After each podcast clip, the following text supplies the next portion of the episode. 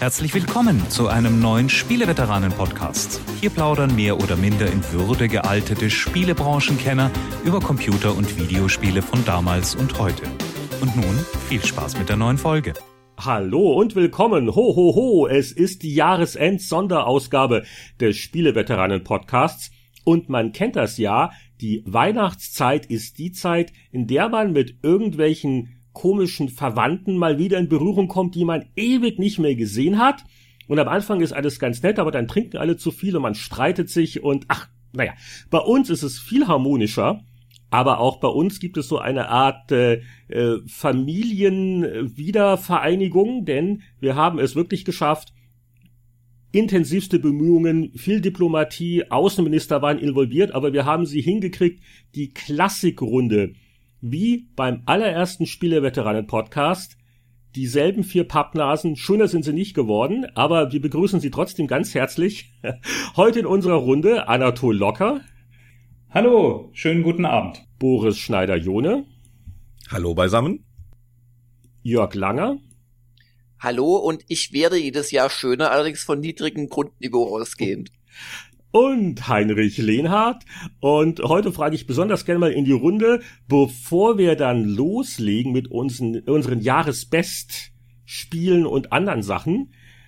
Was haben wir denn dieses Jahr eigentlich so getrieben? Und da bin ich natürlich besonders neugierig auf die Updates von Boris und Anatol. Die hören wir ja nicht so häufig bei den Veteranen. Also, wart ihr alle brav? Was steht im Weihnachtsbrief? Wer fängt an? Ja, dann fange ich mal an.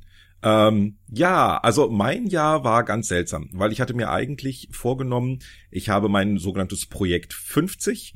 Ähm, mit 50 darf man mal so ein bisschen äh, Abstand nehmen von ein paar Sachen. Ich wollte die mit mit Retro nichts mehr zu tun haben ähm, und mich bei Spielen noch ein bisschen weiter rausziehen und so. Dann ist ja aber kurz vorher noch eine Sache passiert, äh, dass äh, Ron Gilbert sein Thimbleweed Park äh, gemacht hat und ich mich habe äh, zur Verfügung gestellt habe, eine Übersetzung von dem Spiel zu machen. Ähm, das ist das eine, das heißt, da ist noch mal was drin. Und das andere war, dann kam auf einmal ein neuer Job bei Microsoft um die Ecke. Ihr wisst, ich habe die letzten Jahre Windows-Marketing gemacht, aber seit 1. Juli mache ich was anderes. Ähm, ich kümmere mich um Spieleentwickler bei Microsoft. Also nicht die Microsoft-Spieleentwickler, sondern alle anderen Spieleentwickler in Deutschland und Europa, die Sachen machen, ähm, wo Microsoft-Technologien helfen können ähm, und berate die mit dem Team. Also jetzt geht's um Cloud-Technologien oder äh, so schicke neue Sachen wie Bots oder Virtual Reality und HoloLens und so. Äh, Spieleentwickler können sich äh, bei mir und meinem Team melden und sagen, ich brauche Hilfe, ich brauche, was ihr so äh, alles habt. Und dann kommen wir vorbei und klären das. Also das ist äh, also technische Hilfe. Es ist jetzt nicht so, dass wenn jemand sagt, ich brauche eine deutsche Übersetzung für ein Adventure, dass man sich dann an dich wenden kann. Das ist schon ein bisschen anders. Äh, das darf nur Ron. Okay, das, das hat jetzt damit nichts zu tun. Und äh, wie, wie, wie freiwillig kam es jetzt zu dieser Veränderung? Hast du gesagt, ich will unbedingt wieder was mit Spielen zu tun haben? Oder musste man dich da jetzt nötigen, deinen ruhigen, gemütlichen ähm, Nicht-Spiele-Job aufzugeben? Äh, nee, das war tatsächlich, man kam ums Eck und sagte, wir haben da was Neues vor. Das ist eine Konstruktion, die es so bei Microsoft noch nicht gab. Und da habe ich mir das kurz angeguckt und eigentlich einen Tag später schon Ja gesagt. Das will ich mal probieren, warum nicht? Ist mal Zeit für was Neues. Ähm, dann hieß es, oh, Boris ist wieder in der Spieleindustrie, aber das, äh, ich sag so früher, ähm, das ist, wenn du Computerspielen mit Wurst vergleichst. Früher war ich Metzger und jetzt verkaufe ich Wurstschneidemaschinen. das ist ja mal eine Karriere, also. Wurstschneide, bitte auf die Visitenkarte reisender Handelsvertreter in Sachen Cloud und Spiele. Ja, genau. Also du hast schon gesagt, reisender Handelsvertreter. Das heißt, du, du machst auch Hausbesuche oder, oder müssen die Entwickler zu dir kommen? Nö, nö, ich bin ganz viel rumgekommen in den letzten Monaten. Also ich war fast überall, wo Spiele programmiert werden, äh, mal in der Tür und habe gesagt, hallo, ich bin der Boris, ähm, kann ich euch eine Cloud verkaufen? Okay, also äh, das ist also jetzt nicht völlig uneigennützig. Also oder oder wie wie äh, bucht man da quasi deine Dienste so stundenweise oder oder sagt sich Microsoft einfach, na ja, das machen wir so als Service und äh, langfristig werden dann halt umso mehr genau äh, äh, Clouds werden dann gefragt, angefragt.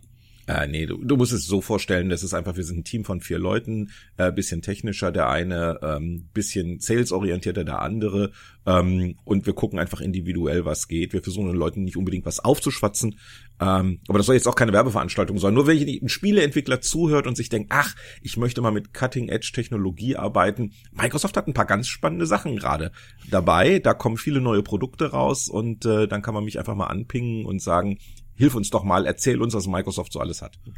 Und da, da, da muss es jetzt nicht irgendwie ein großes Studio sein, das schon Millionen Umsätze macht. Also da, das kann auch der, der kleine Garagenentwickler sein. Sie. Naja, gut, das war so interessant. Wurstschneidemaschinen, macht ich immer noch ganz fertig. Darf es noch ein vierter Cloud mehr sein? ich hätte noch ein Visual Studio Online. Ich leg noch ein Kinect, ich leg noch ein Kinect drauf.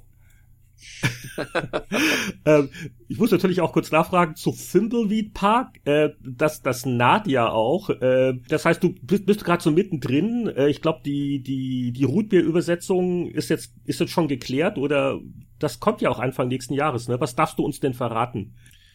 Ja, ich witzigerweise werde ich morgen zufälligerweise mit Ron reden, äh, wann er denn jetzt was gedenkt äh, zu sagen über das Spiel. Ähm, ähm, also ich mache die Übersetzung. Ich kann sagen, es ist Schweine viel Text gewesen. Also es ist wirklich äh, vom Umfang her wird sich keiner beschweren können. Das kann ich schon sagen. Das war also wirklich viel Text. Ähm, und ein paar wirklich interessante Sachen, also äh, schöne Anekdoten wird man irgendwann mal erzählen können äh, zu dem Ding. Hat einen Heidenspaß gemacht und äh, es ist tatsächlich vorgekommen, dass nach 25 Jahren man noch neue Probleme entdeckt, wenn man denkt, man hat schon alles bei Spielübersetzungen irgendwo gesehen, wo man denkt, oh scheiße, wie machen wir das jetzt? Da möchte ich aber jetzt ein Beispiel hören. Ähm, er hat eine Sache im Spiel, da denkst du, es ist eine eine Throwaway Comedy Line. Also da ist ein Dialog äh, Baum und da kommt was drin, was völlig vor, was völlig sinnlos ist. Und was er allerdings macht, ist, er nimmt dieses sinnlose Ding und baut es zu einem Running Gag aus, was bedeutet, äh, man muss Grafik ändern an einer bestimmten Stelle. Jetzt ist Gra weil da Text auftaucht. Jetzt ist Grafik ändern, wo Text auftaucht, natürlich wahnsinnig intensiv wenn man es macht für einen Gag in sechs verschiedenen Varianten, weil der Dialogbaum an dem Augenblick sechs verschiedene Varianten hat, dann ist man schon ziemlich bekloppt. Also es gibt eine Stelle im Spiel, da musste die Grafik für jede Sprache siebenmal gezeichnet werden. Also, völlig bekloppt und äh, auch auch ähm, noch dazu unheimlich schwierig zu übersetzen. Also ich bin mal gespannt, wie das aussieht. Ich habe die Bilder noch nicht gesehen, aber äh, solche Sachen beispielsweise. Also ich guck mal, wenn das so äh, klappt, wie momentan angedacht ist, dass du beim äh, Fimbleweed Podcast dann auch dabei bist, verlinken wir das auf spieleveteranen.de. Tolle Webseite, da gibt's dann solche wichtigen Sachen. Aber das klang schon mal interessant. Aber es ist ja schön, dass es auch gemacht wird. Ist ja nicht wie vor 30 Jahren. Was Grafik ändern wegen Übersetzung kommt nicht in die Tüte, ne? Also es ist ja zumindest heutzutage auf dem Radar der Entwickler. Ja, dem ist nichts genau. mehr hinzuzufügen. das habe ich schön gesagt. Und äh, auf dem auf dem Radar von Anatol sind immer noch 3D-Drucker oder oder was was treibst du den ganzen Tag? Ja, da hat sich ähm, auch nichts geändert. Also ich weiß nicht, ob jeder jeden Spieleveteranen-Podcast gehört hat, aber ich bin seit, ähm, ja, eigentlich sogar schon seit fast zwei Jahren dran mit ein paar Kollegen, mit dem Matthias Plieker und dem Stefan Schwarz-Ulrich, einen, ein, ähm, eine Webseite zum Thema 3D-Druck zu machen. Wir berichten da redaktionell darüber und vermitteln dann auch 3D-druckbare Items an Kunden, die dafür sich interessieren. Und ähm, wir waren jetzt in der glücklichen Lage, eine, einen schönen Siebensteller ähm, zu bekommen für unsere zweite Finanzierungsrunde. Und ähm, ja, ich muss echt sagen, ich bin selber baff erstaunt. Das Thema interessiert sehr, sehr viele Leute da draußen, die unsere Nutzerzahlen wachsen und wachsen. Und ich denke, jetzt haben wir schon so eine ganz schöne ähm, Nutzerzahl erreicht. Also wir liegen jetzt schon so bei einer halben Million ähm, und werden, also Unique Users, das ist die härteste Währung, ähm, ja, läuft, ähm, ist gut, werden wir in der nächsten Zeit auch noch mit sehr vielen äh, ähm, unterschiedlichen Themen ausbauen. Ähm, vielleicht sollten wir dann noch mal später über VR reden, Boris, weil 3D, ähm, 3D-druckbare Objekte und ähnliches, ich denke, da gibt's eine ganze Menge äh, Berührungsflächen und ähm, ja, also wie soll ich sagen, läuft, ist viel Arbeit, macht aber auch einen Riesenspaß. Kommen jetzt neue Büros mit dazu, das erste Mal eigene Büros für zehn Leute. Ich komme mir langsam vor, wie Weiland äh, bei Markt und Technik, als das auch gegründet wurde. Also schöne Sache. Ah und es ist jetzt auch vor allen Dingen ja auch einem Punkt, wo man nicht mehr das sich Sorgen machen muss, glaube ich, nach dem Motto, ist das was Richtiges? Es ist ja, also es ist nee, jetzt kein also, Fad, wo man ähm, sagt, äh, das ist so ein Modeding, so, so ähnlich, ich sag mal, wie bei, bei Virtual Reality, wo ja noch so ein bisschen Unsicherheit herrscht nach dem Motto, sind wir da jetzt alle zu früh oder was macht man damit so wirklich, also da ist ja noch sehr viel unklar, aber ich glaube, bei 3D-Druckern muss man sich jetzt weniger Sorgen machen. Nee, brauchst du dir keine Sorgen machen, weil die, die gibt's schon, 3D-Druck gibt's eigentlich seitdem es Rapid Prototyping gibt. Und das gibt's äh, seit den 80er Jahren und heute kannst du ja in den unterschiedlichsten Materialien drucken. Es gibt nicht nur die ähm, kleinen Plastikdrucker, sondern halt auch wirklich ähm, Metall, Keramik, Wachs, ähm, sogar in Papier kannst du drucken, indem du es in verschiedenen Schichten übereinander legst, in Sandstein, in den verschiedensten Arten und Weisen.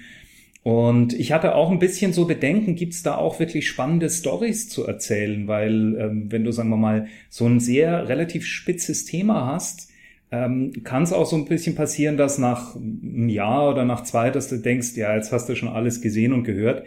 Pustekuchen, da passiert echt richtig viel und das ist ein spannendes Feld. Also ich freue mich schon drauf, da in den nächsten zwei, drei Jahren weiter darüber zu berichten. Also, das läuft. Sind wir jetzt schon technologisch an dem Punkt, wo man, sage ich mal, Spieleveteranen Actionfiguren drucken könnte? Also so ein, so ein, so ein, so ein Jörg Langer im Maßstab und, und so oder, oder mit Keramik oder was würdest du da vorschlagen? Oder noch nicht? Äh, wenn, wenn ein äh, Spieleveteran in 3D-Selfie, dann würde ich auf die bewährte ähm, Variante der Sandstein-Statue zurückgehen. Das ist Sandstein, das quasi mit einem Pigmentbinder wie bei einem Tintenstrahldrucker einfach gebunden wird. Da werden dann auch Pigmente mit beigegeben. Und das wird verklebt in, in Mikrometerschichten. Und auf die Art und Weise entsteht halt so ein 3D-Selfie, hat jeder schon mal gesehen.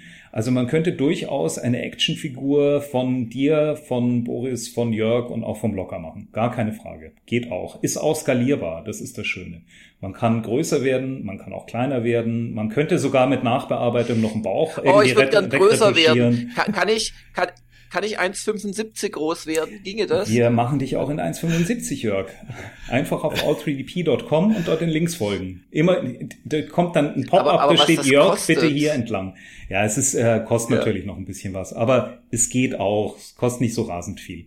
Okay, ich glaube, da müssen wir noch ein bisschen sparen, aber die Perspektive ist auf jeden Fall verlockend. Äh, spielen tust du jetzt rein noch privat oder, oder schreibst du auch noch nebenbei ein bisschen? Ja, ähm, nee, ich schreibe kaum noch was. Ich habe jetzt ein bisschen was für zdfheute.de noch gemacht, aber das ist es eigentlich im Wesentlichen. Ab und an mal noch einen kleinen Artikel für die Bravo, aber ähm, also ich schaue mir relativ Spiele, viele Spiele an und ich war doch baff erstaunt, wie viel ich im Jahr über, über das Jahr gezockt habe. Das liegt auch einfach daran, dass wenn du von deiner normalen Arbeit nach Hause kommst, bist du doch manchmal ganz froh, wenn du dann noch eine Runde irgendwie an der Playstation oder an der Xbox oder an deinem äh, Rechner drehen kannst. Und das habe ich dieses Jahr ziemlich ausgiebig gemacht. Also gespielt wurde ziemlich viel. Und netterweise durfte ich auch mal bei Jörg ähm, diese netten äh, Stunden der Kritiker machen, die mir echt viel Spaß gemacht haben. Das war eine ganz großartige Geschichte. Ja, und dann, apropos Jörg, Jörg und Heinrich können wir, glaube ich, jeden zwei Sätzen machen, oder Jörg? Wir, wir, wir, wir quatschen eh jeden Monat. Wir müssen dich noch viel erzählen, was wir dieses Jahr gemacht haben, außer Podcasts aufnehmen. Nee, ich glaube, das sind die Leute ganz gut im Bilde. Ähm, allerdings bin ich gerade um eine Erfahrung äh, reicher. Wir haben jetzt just am, ähm, ja, vor zwei, drei Tagen haben wir eine Weihnachtsfeier mit Usern gemacht. Und das war erstaunlich viel Aufwand und war aber auch erstaunlich äh, schön. Also Ernsthaft? Ja, also, ja. also Weihnachtsfeier mit Usern. Das heißt, ihr habt nette User, nicht irgendwelche Raudis, die wir, die Glühwein leer trinken und dann Schlägereien. Ja, ja, ja. Nee, da, da, die kamen teilweise aus der Schweiz angereist, brachten noch Leckerli mit oder selbstgebackenen Christstollen. Ja, die lassen ähm, wir gerne rein die, unsere Biervorräte wurden aufgestockt. Wahrscheinlich erzählen wir immer zu sehr, wie, wie äh, prekär die finanzielle Situation in Gamers Global ist. Da haben sie gedacht, naja, muss ich mir mein Bier selbst mitbringen. Aber die eine ein Anekdote möchte ich doch erzählen. Die, die eine Anekdote möchte ich doch erzählen. Also wir hatten so eine Mischung gemacht aus Catering und das Chili con Carne habe ich mit meiner Frau am Vorabend topfweise selbst hergestellt. Und das war dann einem Besucher aus Berlin nicht scharf genug und er hat so sich so ein bisschen spöttisch darüber geäußert, dass das, was sie als scharf verkaufen, weil wir hatten mehrere Töpfe halt, dass das ja eher was für Kinder sei und so. Und dann bin ich in den anderen Raum gegangen, war da eine halbe Stunde, kommt zurück und selbiger Berliner heult aus allen Schleusen. Was war passiert?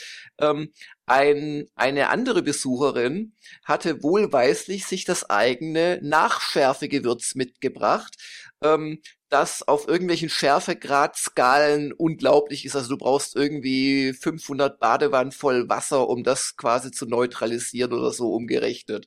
Und davon hat er sich dann etwas zu viel reingekippt, hat es vielleicht für normales Berliner Curry gehalten und war doch ziemlich mitgenommen einige Zeit. Das war eine schöne Anekdote. Hallo Captain Cool.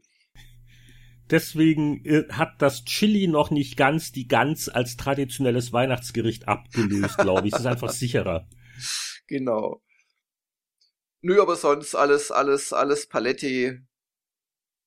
Bei dir auch, oder? Ja, ich habe auch nicht groß was zu erzählen. Wie gesagt, Spieleveteran.de, es gibt auf Patreon eine Spieleveteran-Kampagne. Mehr wünsche ich mir nicht äh, zu Weihnachten. Und äh, das einzige Lustige ist, wir hatten jetzt wirklich Seit einer Woche haben wir hier mal einen Wintereinbruch, nachdem es jetzt wirklich also jahrelang also wirklich nicht geschneit hat.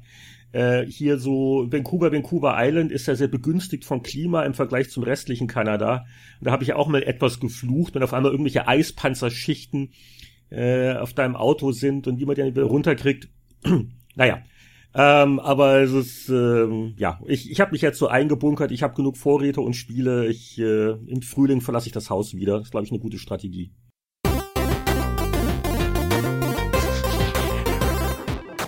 Und wir können dann auch gleich nahtlos übergehen in die erste unserer Jahresendkategorien. Also Spieleveteranen zur Weihnachtszeit, das bedeutet, wir küren oder naja, küren ist übertrieben, wir einigen uns ja eh nie auf irgendwas, aber jeder von uns erzählt, was ihm dieses Jahr so am besten gefallen hat, in verschiedenen Kategorien. Ähm, äh, damit die Spannung wächst, heben wir uns den Bereich Computer- und Videospiele noch ein bisschen auf und ich sag mal, um warm zu werden, äh, fangen wir mit einer neuen Kategorie an. Die hatten wir so noch nicht, stelle ich mir ganz lustig vor. Die heißt Brettspiele, Gadgets und sonstiges. Also alles, was sonst nirgends reinpasst. Und ich glaube, das verdanken wir Boris. Der darf doch auch gleich anfangen, weil du hast eine Brettspielnominierung, korrekt? Ja, ähm, ich habe tatsächlich ein Brettspiel, äh, das ich ähm, Menschen, die so Knobelspiele und Legespiele wie Tetris äh, mögen, sehr ans Herz legen möchte. Ähm, weil, wenn man die Packung anguckt, sieht es irgendwie esoterisch anders aus und man denkt nicht, was es ist. Das Spiel heißt Kerala, kommt aus dem Kosmos Verlag und hat viele Elefanten. Also es geht darum, äh, laut Backstory mit Elefanten einen Festplatz aufzubauen man hat zwei Elefanten und man legt äh, Plättchen immer an ein Feld an, auf dem ein Elefant draufsteht, zieht den Elefanten drauf. Und dann gibt's halt Regeln, dass sich die Farben die Farbfelder entsprechend äh, ausbreiten müssen, dass man nicht zu viele einzelne Farben hat, ähm, wie man die Punkte anlegt. Es ist sehr schnell zu, also man kann es jetzt so nicht erzählen, aber wenn man spielt, ist es sofort kapiert und hat aber eine, eine sehr interessante Spieltiefe das Ganze. Es funktioniert wunderbar zu zweit und es funktioniert auch wunderbar zu viert durch eine kleine Regelmodifikation. Ähm, und das ist so ein schönes, ein, ein schönes Aufbau, Knobel, Denkspiel, ähm, was auch nicht lange dauert. So eine Runde ist in 20 Minuten gemacht. Äh, und es ist einfach schön. Also man hat diese Elefantensteine, die sind auch sehr aufwendig mit Holz und Gülden bemalt und so. Und die, die Plättchen sind ganz schön. Ist ein wirklich tolles Brettspiel. Ich habe viele Brettspiele dieses Jahr gespielt. Ähm, das ist so dieses eine, da kannst du wirklich jeden zu bringen. Das kannst du mit Kindern spielen, mit, mit auch älteren Erwachsenen. Äh, tolle Sache. Und wie gesagt, man sieht der Packung hm, nicht an, weil es okay. hat dieses, dieses Elefantenmotiv und so und man hat überhaupt keine Ahnung, was es sein soll. Und äh, ähm, ja, das Einzige, was mich ein bisschen nervt, ist, es ist ein Riesenkarton, äh, der dann zu 90 Prozent wieder aus Luft besteht am Ende des Tages. Wollen wir es nochmal buchstabieren, die Namen zum Mitschreiben? Kerala, wie man es spricht, also K-E-R-A-L-A, Kerala, ganz einfach. Okay. Und und nur noch was in, in Gadgets oder sonstiges? Ja, oder? ja, ich habe ja doch äh, eine Geschichte noch gemacht im Bereich Gadgets. Äh, ich habe mir endlich so ein Raspberry Pi gekauft nach all den Jahren ähm, und ich habe auf den Raspberry Pi dann tatsächlich ja, ja, ähm, tatsächlich auch eine Software draufgetan, nämlich äh, Recall Box der eine oder andere, der sich mit dem Pi beschäftigt, der weiß, es gibt was, das nennt sich RetroPie. Das ist eine Distribution für mit den ganzen Emulationen drauf ähm, und so. Äh, Recalbox ist von Franzosen eine würde ich jetzt mal sagen, vernünftige Version von, von RetroPie, weil bei RetroPie musst du noch durch tausende von Textmenüs durch am Ende des Tages, um irgendwas einzustellen. Ähm, die Bedienung ist nicht konsistent und die, die Recalbox ist quasi eine, eine erweiterte RetroPie-Distro Distribution, wo alles mit dem Controller geht. Also wirklich so ziemlich alles mit dem Controller geht, bis auf WLAN-Passwort einstellen. Ähm, und wenn man das mal gemacht hat, ähm, das eins kann man nämlich alles, was man mit einer Tastatur machen müsste, bequem vom PC aus machen, weil das Ding gleichzeitig ein Webserver ist, den man ansurfen kann und dann kann man sehen, was habe ich eigentlich alles installiert, wie sind die Konfigurationsdateien. Das mache ich dann gemütlich vom PC aus, was ich für eine super clevere Idee halte. Ähm, und ja, also ähm, Nintendo Classic Mini, ihr habt ja, glaube ich, auch schon drüber geredet. Ähm, das bestelle ich dann jetzt mhm. mal auch, weil dann habe ich diese 30 Spiele äh, irgendwie zu Hause. Spielen werde ich sie auf dem Classic Mini nicht, weil einfach Kabel zu kurz und, und ein paar andere Sachen. Ähm, aber dann kann ich ruhigen Gewissens genau diese 30 ROMs ähm, auf, auf ein anderes Gerät laden und sie dann dort spielen. Aber ähm, in dem kein Fall einziges eben, eben diese, mehr, diese mehr. Nee. Äh, es gibt es übrigens einen regen Zubehörhandel. Ähm, du kannst jetzt tatsächlich Verlängerungskabel kaufen oder auch gleich Gamepads von Drittherstellern, die ein 1,80 Meter langes Kabel haben. Ja, nicht so, oh. so kurbelt Nintendo die Zubehörindustrie äh, an. Schafft Nicht nur das, du kannst von, von den von, von den Leuten von 8-Bit-Do, ich weiß nicht, ob die kennen, die, die, die USB-Bluetooth-Controller im Famicom-Look machen und so weiter. Die haben jetzt einen Wireless-Receiver fürs äh, Nintendo Classic Mini äh, gebaut. Äh, auf Bluetooth-Basis steckst du ein und dann kannst du mit Bluetooth-Controllern spielen. Auch nicht blöd. Haben sie auch eine Reset-Taste, weil du musst ja, um aus den Spielen wieder rauszukommen ins Hauptmenü, musst du an dem Konsolenteil selbst eine Taste drücken. Wobei es soll auch mit ja, der Home-Taste des Classic Also ich habe ja noch keins. Ich habe ja noch keinen Classic Mini, weil äh, alle 17 Stück, die äh, die Nintendo bisher nach Deutschland geliefert sind, sind ja auch ausverkauft. Ähm, ja, aber wie gesagt, äh, Recalbox, äh, ich schicke euch noch den Link.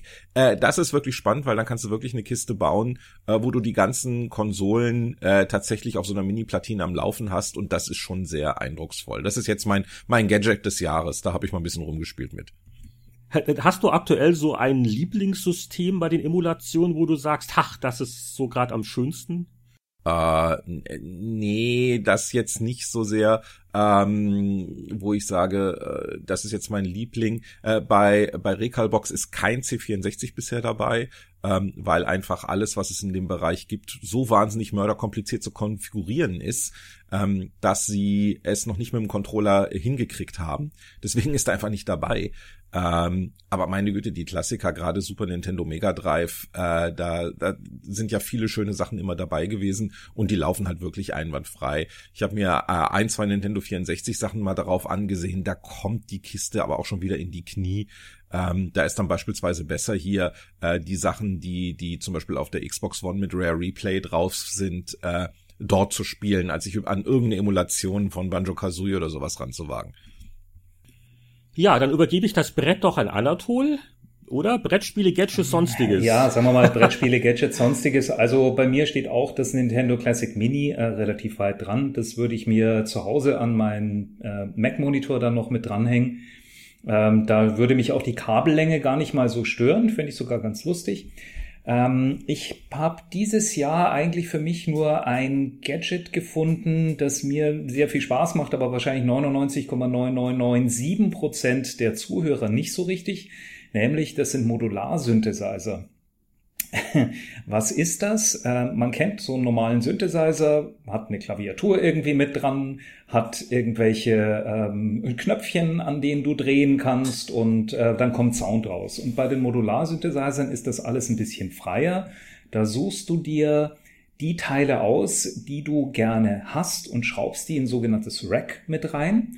Und dann kannst du die frei miteinander verstöpseln. Was bringt dir das? Außer, dass du wirklich sehr viel Geld sehr schnell los bist.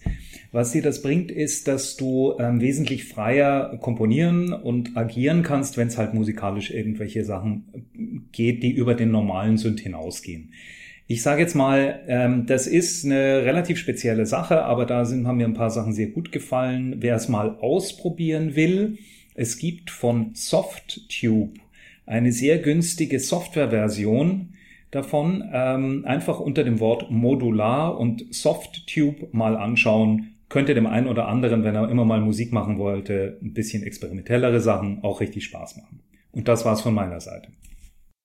Jörg, wie ist das bei dir? Du hast ja Familie. Wenn der Papa mit den Brettspielen ankommt, reißen die Kinder dann äh, aus und äh, wollen nein. über ein Smartphone spielen, oder? Nein, also ich bin ja ein, ich war mal ein großer Brettspieler, der also wirklich vor den Computerspielen oder äh, parallel zu den Computerspielen auch Brettspiele gezockt hat ohne Ende, also im festen Freundeskreis, statt in den Nachmittagsunterricht zu gehen und so. Aber äh, seit ich arbeite, das ist doch schon eine Weile her, hat sich das immer weiter reduziert und zu meinem großen äh, Bedauern ist weder meine Frau noch meine ältere Tochter äh, bereit, irgendwie Brett zu spielen. Also an Weihnachten wird es dann mal voller Selbstaufopferung gemacht, aber nicht wirklich aus Spaß. Aber, haha, meine kleinere Tochter, die spielt ab und zu ganz gerne und die ist auch erstaunlich äh, schnell mit den Regeln und so weiter dann dabei. Und ähm, da spiele ich ab und zu. Und ich habe auch tatsächlich ein Brettspiel, allerdings noch nicht mit ihr gespielt, ähm, das ich äh, erwähnen möchte. Es ist erstmal ein uraltes Spiel, nämlich Pandemic von 2008, glaube ich. Das habe ich dieses Jahr im Prinzip entdeckt nochmal und ähm, auf dem iPad gespielt, plus dem Add-on, das man sich dafür noch kaufen kann, wo dann mehr ähm, Charaktere äh, drin sind. Es geht nämlich darum, man kann es leise ahnen am, am Namen, dass auf der Welt gleich mehrere Epidemien ausbrechen und man selbst muss mit einigen Spezialisten, die eigene Fähigkeiten haben, äh, versuchen, diese Epidemien zu bekämpfen, bevor sie sich zu sehr ausgebreitet haben. Und das hat ein Spielprinzip, das im Prinzip darauf angelegt ist, dir dorthin zu hauen, wo es besonders weh tut. Also es gibt äh, Partien, da hast du nach zwei Runden schon verloren, weil du einfach Pech hattest, wo diese Dinge ausbrechen. Es ist wirklich ein Spiel, das nicht fair ist, aber dass du gewinnen kannst, wenn du nicht gerade wahnsinnig viel Pech hast und richtig gut harmonierst. Also ja, ich brauche nicht die einzelnen Regeln aufzuzählen. Das habe ich also auf dem iPad gespielt und dann habe ich mich endlich mal durchgerungen, ähm, das aus 2015 stammende ähm, Pandemic Legacy zu kaufen. Ähm, und das, ich weiß nicht, ob einer von euch mit den Legacy-Varianten von Risiko und ein, zwei anderen Spielen vertraut ist, was das heißt. Ich kenn's und ich warte auf Mitspieler, aber ich will das unbedingt mal machen, ja. Okay, dann hast du hier einen gefunden, äh, Terminabsprache folgt. Aber ähm, also äh, Brettspiele sind ja normalerweise Spiele, die spielt man eine Partie, dann hat einer gewonnen oder verloren und dann geht's wieder von vorne los. Und bei den Legacy-Spielen, und ich glaube, da war Risk das erste und Pandemic das zweite, da äh, veränderst du durch dein Spielen die Spielwelt. Und das heißt ganz konkret, dass du zum Beispiel, also es wird auch Season One genannt, dass du zum Beispiel, nachdem du das erste Mal verloren hast, äh, eine Stadt dauerhaft ausradierst, indem du sie durchstreichst oder äh, besser gesagt einen, ähm, einen Klebesticker draufklebst auf dem Spielbrett. Es kann bedeuten, dass du äh, eine Spielkarte zerreißt und solche Geschichten. Also die Regeln ändern sich und es hat mehr etwas von der von der Kampagne eines eines guten alten Rollenspiels, wo du halt äh, nach nach zehn Spielabenden nicht mehr dieselbe Heldentruppe hast und nicht mehr dieselbe Spielwelt wie am Anfang, und du wirklich dein Spielbrett und die Spielmaterialien veränderst. Und das finde ich so höchst faszinierend und ich freue mich jetzt schon seit geraumer Zeit, das mal zu spielen, aber ich habe keinen Mitspieler gefunden. Oh. Und, und das ist so mein, mein Nahziel für die nächsten Wochen, dass ich das jetzt endlich mal schaffe. Also das wäre meine Empfehlung, Pandemic allgemein, weil es ein schönes Spiel ist und das Pand Pandemic Legacy, einfach weil es noch relativ neu ist in Brettspielkategorien und unglaublich spannend klingt. Spieleveteran Brettspielabend. Anatole und Boris kommen zu Jörg und dann werden die Chips ausgepackt und während ihr spielt, wird ein Podcast aufgenommen. Klingt doch super, oder? Ja, ich habe aber auch noch ein Gadget. Ähm, und zwar ähm, äh, ist das ein Gimbal. Also ein, ein drei, eine Drei-Achsen-Halterung für mein Smartphone. Und das ist so wie ein Selfie-Stick, ein etwas zu dicker, der es eben schafft, eigentlich kommt das aus der Waffentechnik, glaube ich. Das ist eine Aufhängung von Autoguns an Helikoptern vom Prinzip her oder auch von von äh, Drohnen, also von diesen äh, ja Hobby-Drohnen, wo man unten dran halt was äh, hinhängen kann. Und so ein Gimbal habe ich mir gekauft für mein Smartphone und zwar von Chi Yun, äh, Smooth C genannt. Und zwar so mit dem Hintergedanken Tokyo Game Show und die, ähm, ja, ich habe da auch so ein Video dieses Mal gemacht, so eine Videoreportage, da die, die, die auf der Straße Rumlaufszenen halt schön weich zu machen. Weil was so ein Gimbal macht ist, es gleicht quasi äh, Bewegungen aus der Hand, des Körpers beim Laufen und hält je nach Einstellung dein, äh, deine Kamera oder dein Smartphone halt absolut plan. Also du, du kannst dann laufen und es sieht aus wie ein von einem Hollywood-Studio, naja, vielleicht nicht ganz so äh, mit der Steadicam aufwendig produzierte äh, Einstellung. Und ähm, die kleine Pointe war dann, ich habe mir die vor einem Privaturlaub gekauft, dieses Gimbal, hab's auch ausprobiert. Ähm, dann war der Privaturlaub, dann kam ich zurück, dann war die Tokyo Game Show am Abend vor der Abreise, versuche ich das Ding nochmal auszuprobieren und es lief nicht mehr. Ach ja, dann habe ich zur Reparatur eingeschickt, mittlerweile läuft's, aber die Tokyo-Aufnahmen waren leider verwackelt. Die waren, die waren un, ungegimbelt sozusagen, wie der Fachmann sagt. ja. Ja, ich, ich gimbel jetzt auch schnell meine Beiträge. Das hält sich in Grenzen, weil ich ich fasse kein Brettspiel an. Es ist traurig, aber war keiner spielt mit mir. Aber ich habe gehört, da gibt's dieses neue tolle Ding, das heißt Videospiele. Und äh, ich zu Weihnachten vielleicht ein Atari VCS, weil da kann man alleine gegen den Computer spielen. Das ist irre. Ähm, nee, ernsthaft. Also ich habe äh, auch bei bei Gadgets nichts Aufregendes Neues. Ich habe jetzt doch eine PS4 Pro, weil ich die alte PS4 konnte ich äh, im äh, Privatdunstkreis äh, verkaufen und das war so meine Ausrede. Also brauchen tue ich sie eigentlich nicht, aber man kann jetzt hinten ein USB-Kabel anschließen und das ist hübsch. Und ähm, ja, ansonsten, ich bin immer noch auf, auf demselben Smartphone, ähm, immer noch iPhone 6, Kindle läuft noch. Ähm, also ich, dies, dieses Jahr war, waren bei mir da keine großen Upgrades ähm, angesagt. Neuer, neuer Laptop ist bestellt. Mal gucken, ob der dieses Jahr noch kommt. Äh, aber nix Aufregendes. Also beenden wir Brettspiele und Gadgets.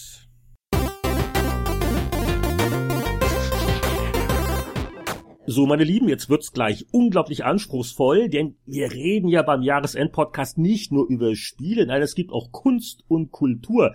Äh, da fangen wir an mit der Kategorie Musik. Boris, was hast du denn gehört außer dem Windows-Startsound? Ähm, gut, nur eines, Bruno Mars, 24 Karat Magic. Ähm, warum? Der war wirklich so bekloppt und hat ähm, die Sounds der 70er, 80er und 90er Jahre nachgestellt äh, mit modernen Songs. Du hast eine Nummer, die klingt wie James Brown und zwar wirklich wie James Brown. Und dann hast du den ganzen alten New Jack Swing Krempel und dann hast du eine Michael Jackson Schnulze und äh, immer die Originalinstrumentierung, ähm, aber alles dann klangtechnisch perfekt abgemischt und so. Ich finde das ein super interessantes Album, schlicht und einfach, weil es ist äh, Kindheit und Jugend. Also, also, das sind schon neue Songs. Es klingt nur wie alt. Ja, es ist alles komplett neu geschrieben. Äh, merkst du auch an den Texten logischerweise, weil irgendwie das Internet in jedem zweiten Songtext auch erwähnt wird. Und ähm, aber ähm, äh, immer jedes einzelne Stück ins äh, stilistisch kannst du genau, ah, das klingt doch wie und äh, super durchgezogen. Und das ist genremäßig, was ist das, Pop oder Dance Pop? Wie das ist also Soul, Disco, Funk, New Jack Swing, äh, der ganze Krempel, poppig. Also ähm, nichts für Leute, die Heavy Metal mögen.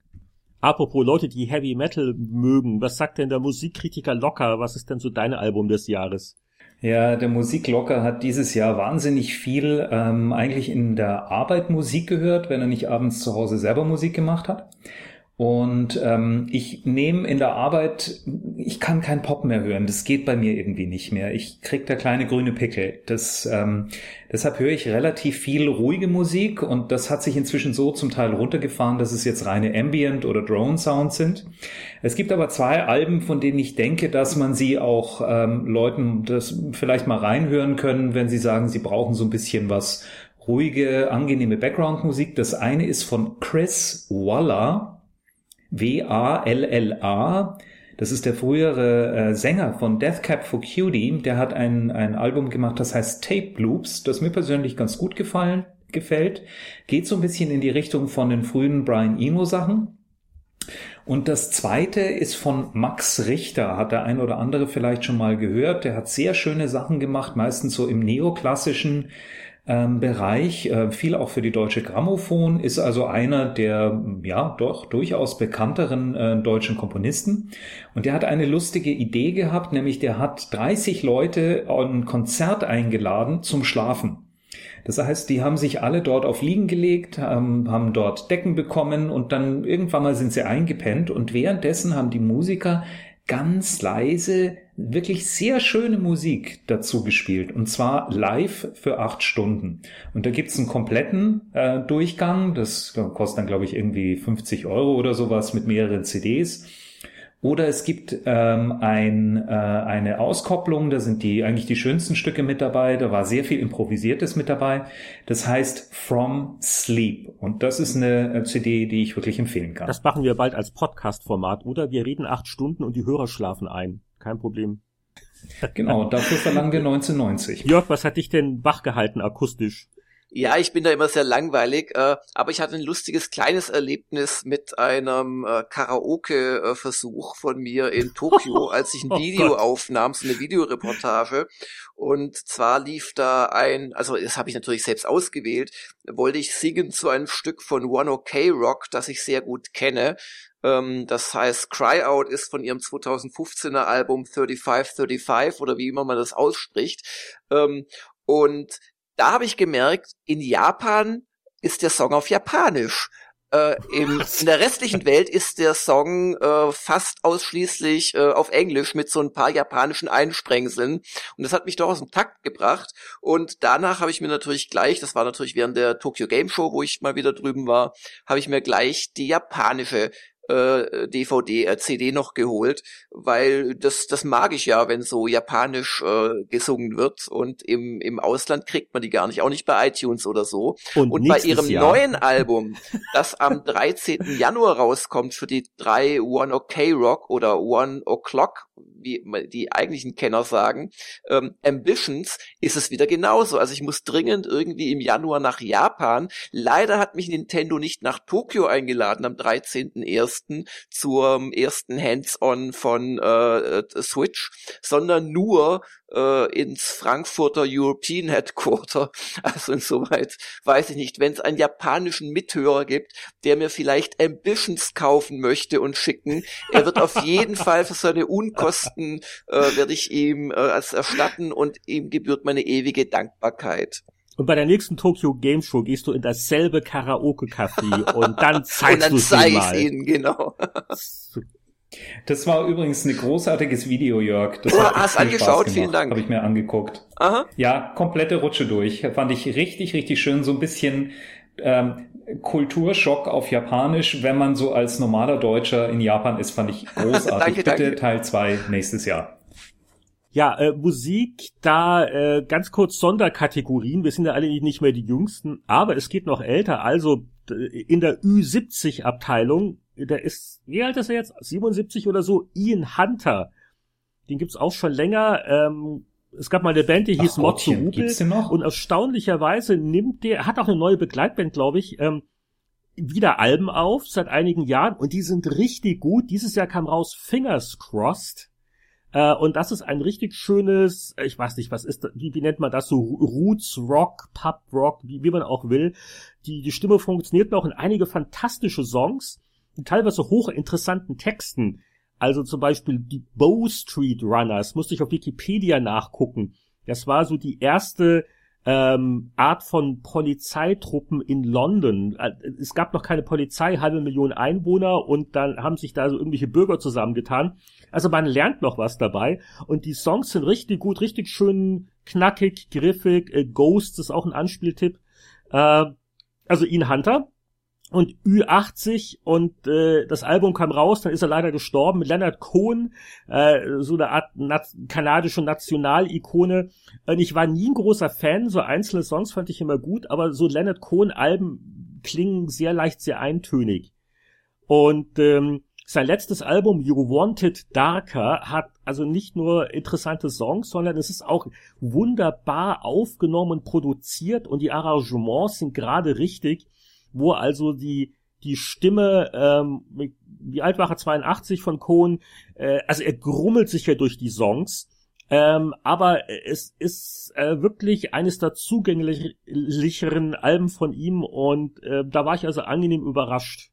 Also so als Spätwerk und ähm, ja, und bei den jungen Leuten äh, ist mir aufgefallen, eine, ich glaube, die kommen aus Wales, eine, eine Truppe, die nennt sich Catfish and the Bottlemen.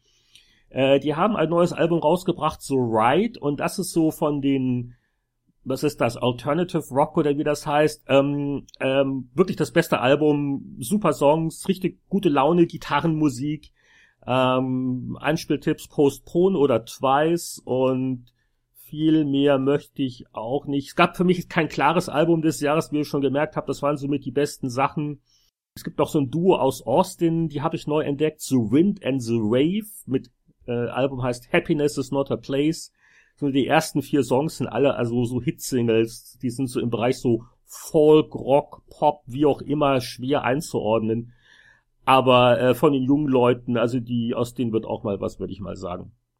Dann äh, wechseln wir auch gleich von der Musik auf Film und Fernsehen. Ich glaube, das werfen wir zusammen, weil, äh, nur wegen mir, weil ich muss ganz ehrlich sagen, ich habe quasi keine Kinofilme gesehen. Also, und da habe ich mir gedacht, lass uns das doch zusammenschmeißen. Ähm, weil ich glaube, durch die ganze Serienkultur geht's euch auch so. Guckt ihr auch mehr fern? Boris, was hast du denn gesehen? Also ich schicke dich damit jetzt sofort ins Kino, wenn Arrival irgendwo in deinem gemütlichen Kanada noch läuft. Ähm, ein wunderbarer ja, Science-Fiction-Film. Ja, ja. Agree, agree, agree. Der insbesondere eines macht, äh, da ist ein kompletter Plot der nicht erklärt wird, den du aus Fragmenten dir selber zusammensetzt. Ähm, und dieses Ernstnehmen des Zu ich mag das ja immer, das mag ja bei Sherlock auch, dieses Ernstnehmen äh, des Zuschauers zu sagen, ich muss dir nicht alles immer verzweifelt erklären und manche Dinge treffen dich dann, oh Gott, das ist so gewesen, jetzt verstehe ich das alles. Ähm, das ist wirklich sehr schön. Also äh, Arrival, super, ganz toller Science-Fiction-Film, man sollte nicht zu so viel verraten. Es geht viel um Kommunikation ähm, und äh, ist, ist ganz toll gemacht. Und im Fernsehen eine Lanze für das öffentlich-rechtliche Fernsehen Deutschlands. Ähm, da gibt es nämlich auch immer wieder tolle Sachen. Und ich habe Tränen gelacht bei den sechs Episoden von Dritter Stock links. Das ist äh, eine Sache, die macht der Sebastian Puffpaff gemeinsam mit dem Hannes Ringelstetter und der Maike Kühl. Ähm, die sind so eine WG. Sebastian Puffpaff ist der bekannte deutsche Kabarettist. Handels Ringelstetter, der äh, arme, abgehalfterte Musikkabarettist aus Bayern, der halt in diese WG in Bayern mit eingezogen ist sozusagen. Und die machen einfach, die, also es ist wirklich Monty Python nur mit ein bisschen mehr Handlung. Ähm, es, es passieren absurde Dinge, die Handlung gehen in, in schräge Bereiche hinein. Sechs halbe Stunden, die sich echt lohnen. Die ARD war so freundlich, sie auch alle parallel in die Mediathek einfach reinzutun, noch vor der Ausstrahlung im Fernsehen. Ähm, live und legal sozusagen. Und es ist wirklich schön. Da hat man drei Stunden, sind echt komisch. Okay, das ist ein guter Tipp. Da muss ich mal gucken, ob ich mich mit meiner kanadischen IP da äh, einschmuggeln kann oder äh, mit welchen Tricks ich in die Mediathek komme. Mal gucken. Ja gut, ähm, bei mir war es ähnlich. Ich war dieses Jahr auch eigentlich nicht richtig im Kino. Ähm, wir nehmen das heute an äh, kurz vor dem Start von Star Wars auf, den ich definitiv noch sehen möchte. Ach ja, genau. Ähm, Rogue, aber Rogue dieses One Jahr war bei mir ganz ja. klar auch gezeichnet von äh, Netflix und von Amazon Prime. Und ähm, da gibt's zwei Serien, die mir dieses Jahr echt richtig Spaß gemacht haben. Das eine ist die zweite Staffel von Narcos. Die ähm, wirklich ein grandioses Epos war. Und ich hatte mir gedacht, hey, jetzt haben sie schon so viel eigentlich von der Story im ersten erzählt. Was kann denn da in der zweiten noch kommen? Aber sie haben es weitlich ausgekostet. Und was ich toll finde, es ist jetzt beendet. Sie haben es nicht ausgewälzt. Es gibt keine neunte Staffel wie bei ähm, Walking Dead, das ich jetzt langsam einfach auch nicht mehr sehen kann, weil es irgendwie, ah, ich bin there, done that, got the T-Shirt. Ah, ähm, du auch? Also das, ich habe ich hab wirklich Ja, mir mir geht das jetzt zu viel. Also ich habe wirklich ähm, die dann, die erste Entschuldigung, wenn ich unterbreche. Ähm, es liegt mir wirklich auf dem Herzen. Ich denke immer, ich bin der einzige.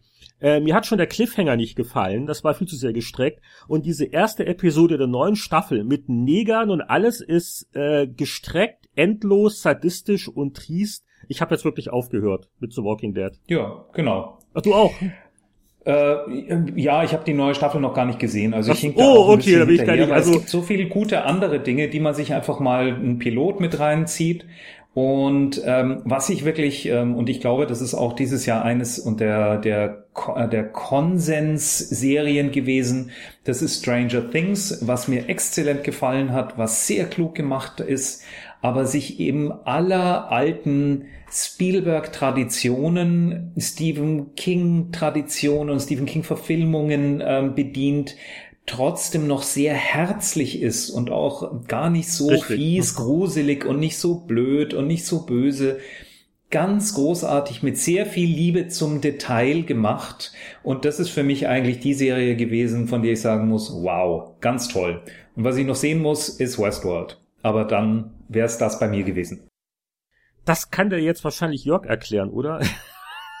ja, ich muss, ich muss schon mal von Westworld geschwärmt haben. Aber erst noch was zu Walking Dead. Ich sag euch eines, wenn euch auf einem Rückflug von ähm, Stockholm nach München während des Lufthansa-Streiks, dieser Lufthansa-Streik erwischt, ihr in Zürich zwischenlandet, ihr dann nach München fliegt und nach einer Viertelstunde, der Flug geht nur 30 Minuten, wieder umkehrt, weil die ähm, das Landing Gear nicht einfährt und der Pilot sagt, dass das jetzt unsere beste Chance sei, ähm, dann freut ihr euch über einige unangeguckte West, äh, nicht Westworld, äh, Walking Dead äh, Episoden auf eurem iPad oder da wo auch immer. nehme ich auch aber ich stimme Heinrich völlig zu. Mickey Mouse, also die, alle. die, die, die erste Folge, das war nur noch widerlich. Äh, ich werde wohl noch jetzt weiter gucken, aber ja, also die, die, der Enthusiasmus verschwindet. Aber Westworld, da habe ich erst gedacht, so in den ersten zwei Folgen, na ja, hätte diese Serie den Anthony Hopkins nicht, ähm, dann hätte sie ja gar nichts. Äh, wir kennen ja Westworld noch aus den 70ern da, diesen Science-Fiction-Film, wo in einem Vergnügungspark mit als Cowboys verkleideten Robotern alles schief läuft und die Menschen halt angegriffen werden. Und die Serie ist wirklich sehr spannend. Die hat Elemente von Blade Runner sehr viele drin. Dieses, was heißt es, ein Mensch zu sein? Wer ist der bessere Mensch? Wer ist eigentlich ein Mensch von der Darstellerriege?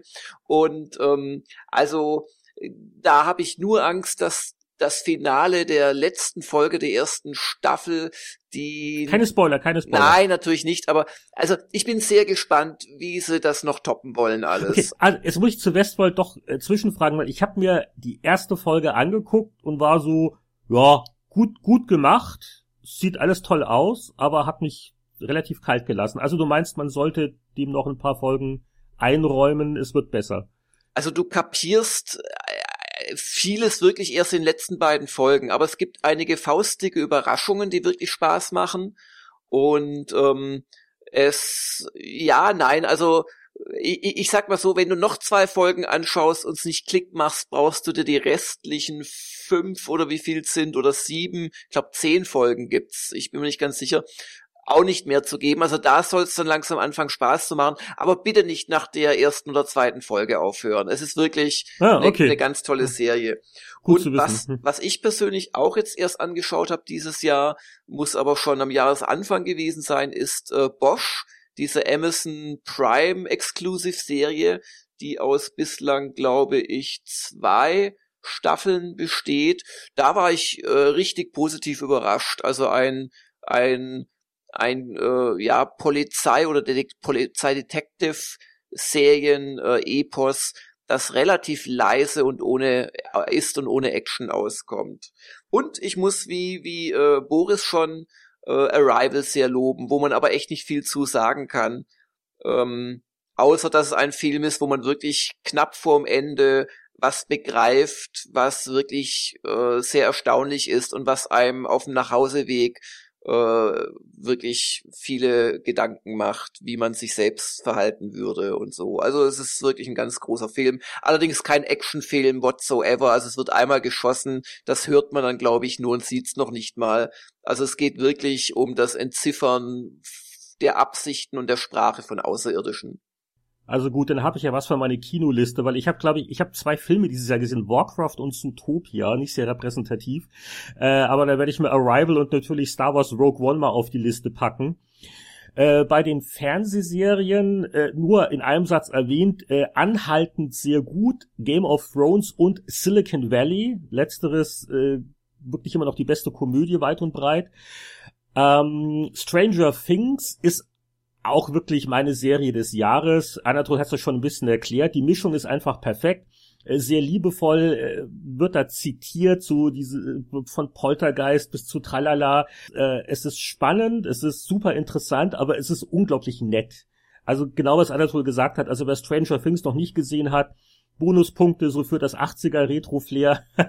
und die, die Lieder sind auch ganz gut gewählt. Das passt also alles und es ist unglaublich. Ähm, ja, und auch total nette es, Darsteller. Ja, genau, genau. Es sind lauter sympathische Charaktere auch und ähm, es gibt natürlich auch ein paar böse, aber äh, und äh, das macht alles irgendwie auch Sinn. Also ähm, es passieren merkwürdige Dinge, Stranger Things, aber es hat eine gute innere Logik. Das ist wirklich, war die angenehme Überraschung. Erwähnen muss ich aber noch, ähm, Im Januar 2016 lief nämlich die zweite und leider letzte Staffel von Galavant. Und äh, das habe ich sicher schon mal in einem früheren Jahresendcast erwähnt. Also Galavant ist eine Mischung aus Musical und Fantasy-Märchenparodie. Und die zweite Staffel war eher noch mal ein bisschen besser. Die hatte am Ende nicht so ganz die Durchhänger. Und äh, einige Folgen, also tolle Gagdichte, sehr, sehr straff alles, die, die Lieder wirklich großartig und ein großer Spaß. Ich weiß gar nicht, wo man sich das in Deutschland angucken kann. Witzigerweise in Kanada ist das auf Netflix sogar gelandet. Ähm, von Land zu Land ja immer unterschiedlich, aber G-A-L-A-V-A-N-T, was sehr ungewöhnlich ist und leider, leider äh, wird es wohl nicht fortgesetzt werden.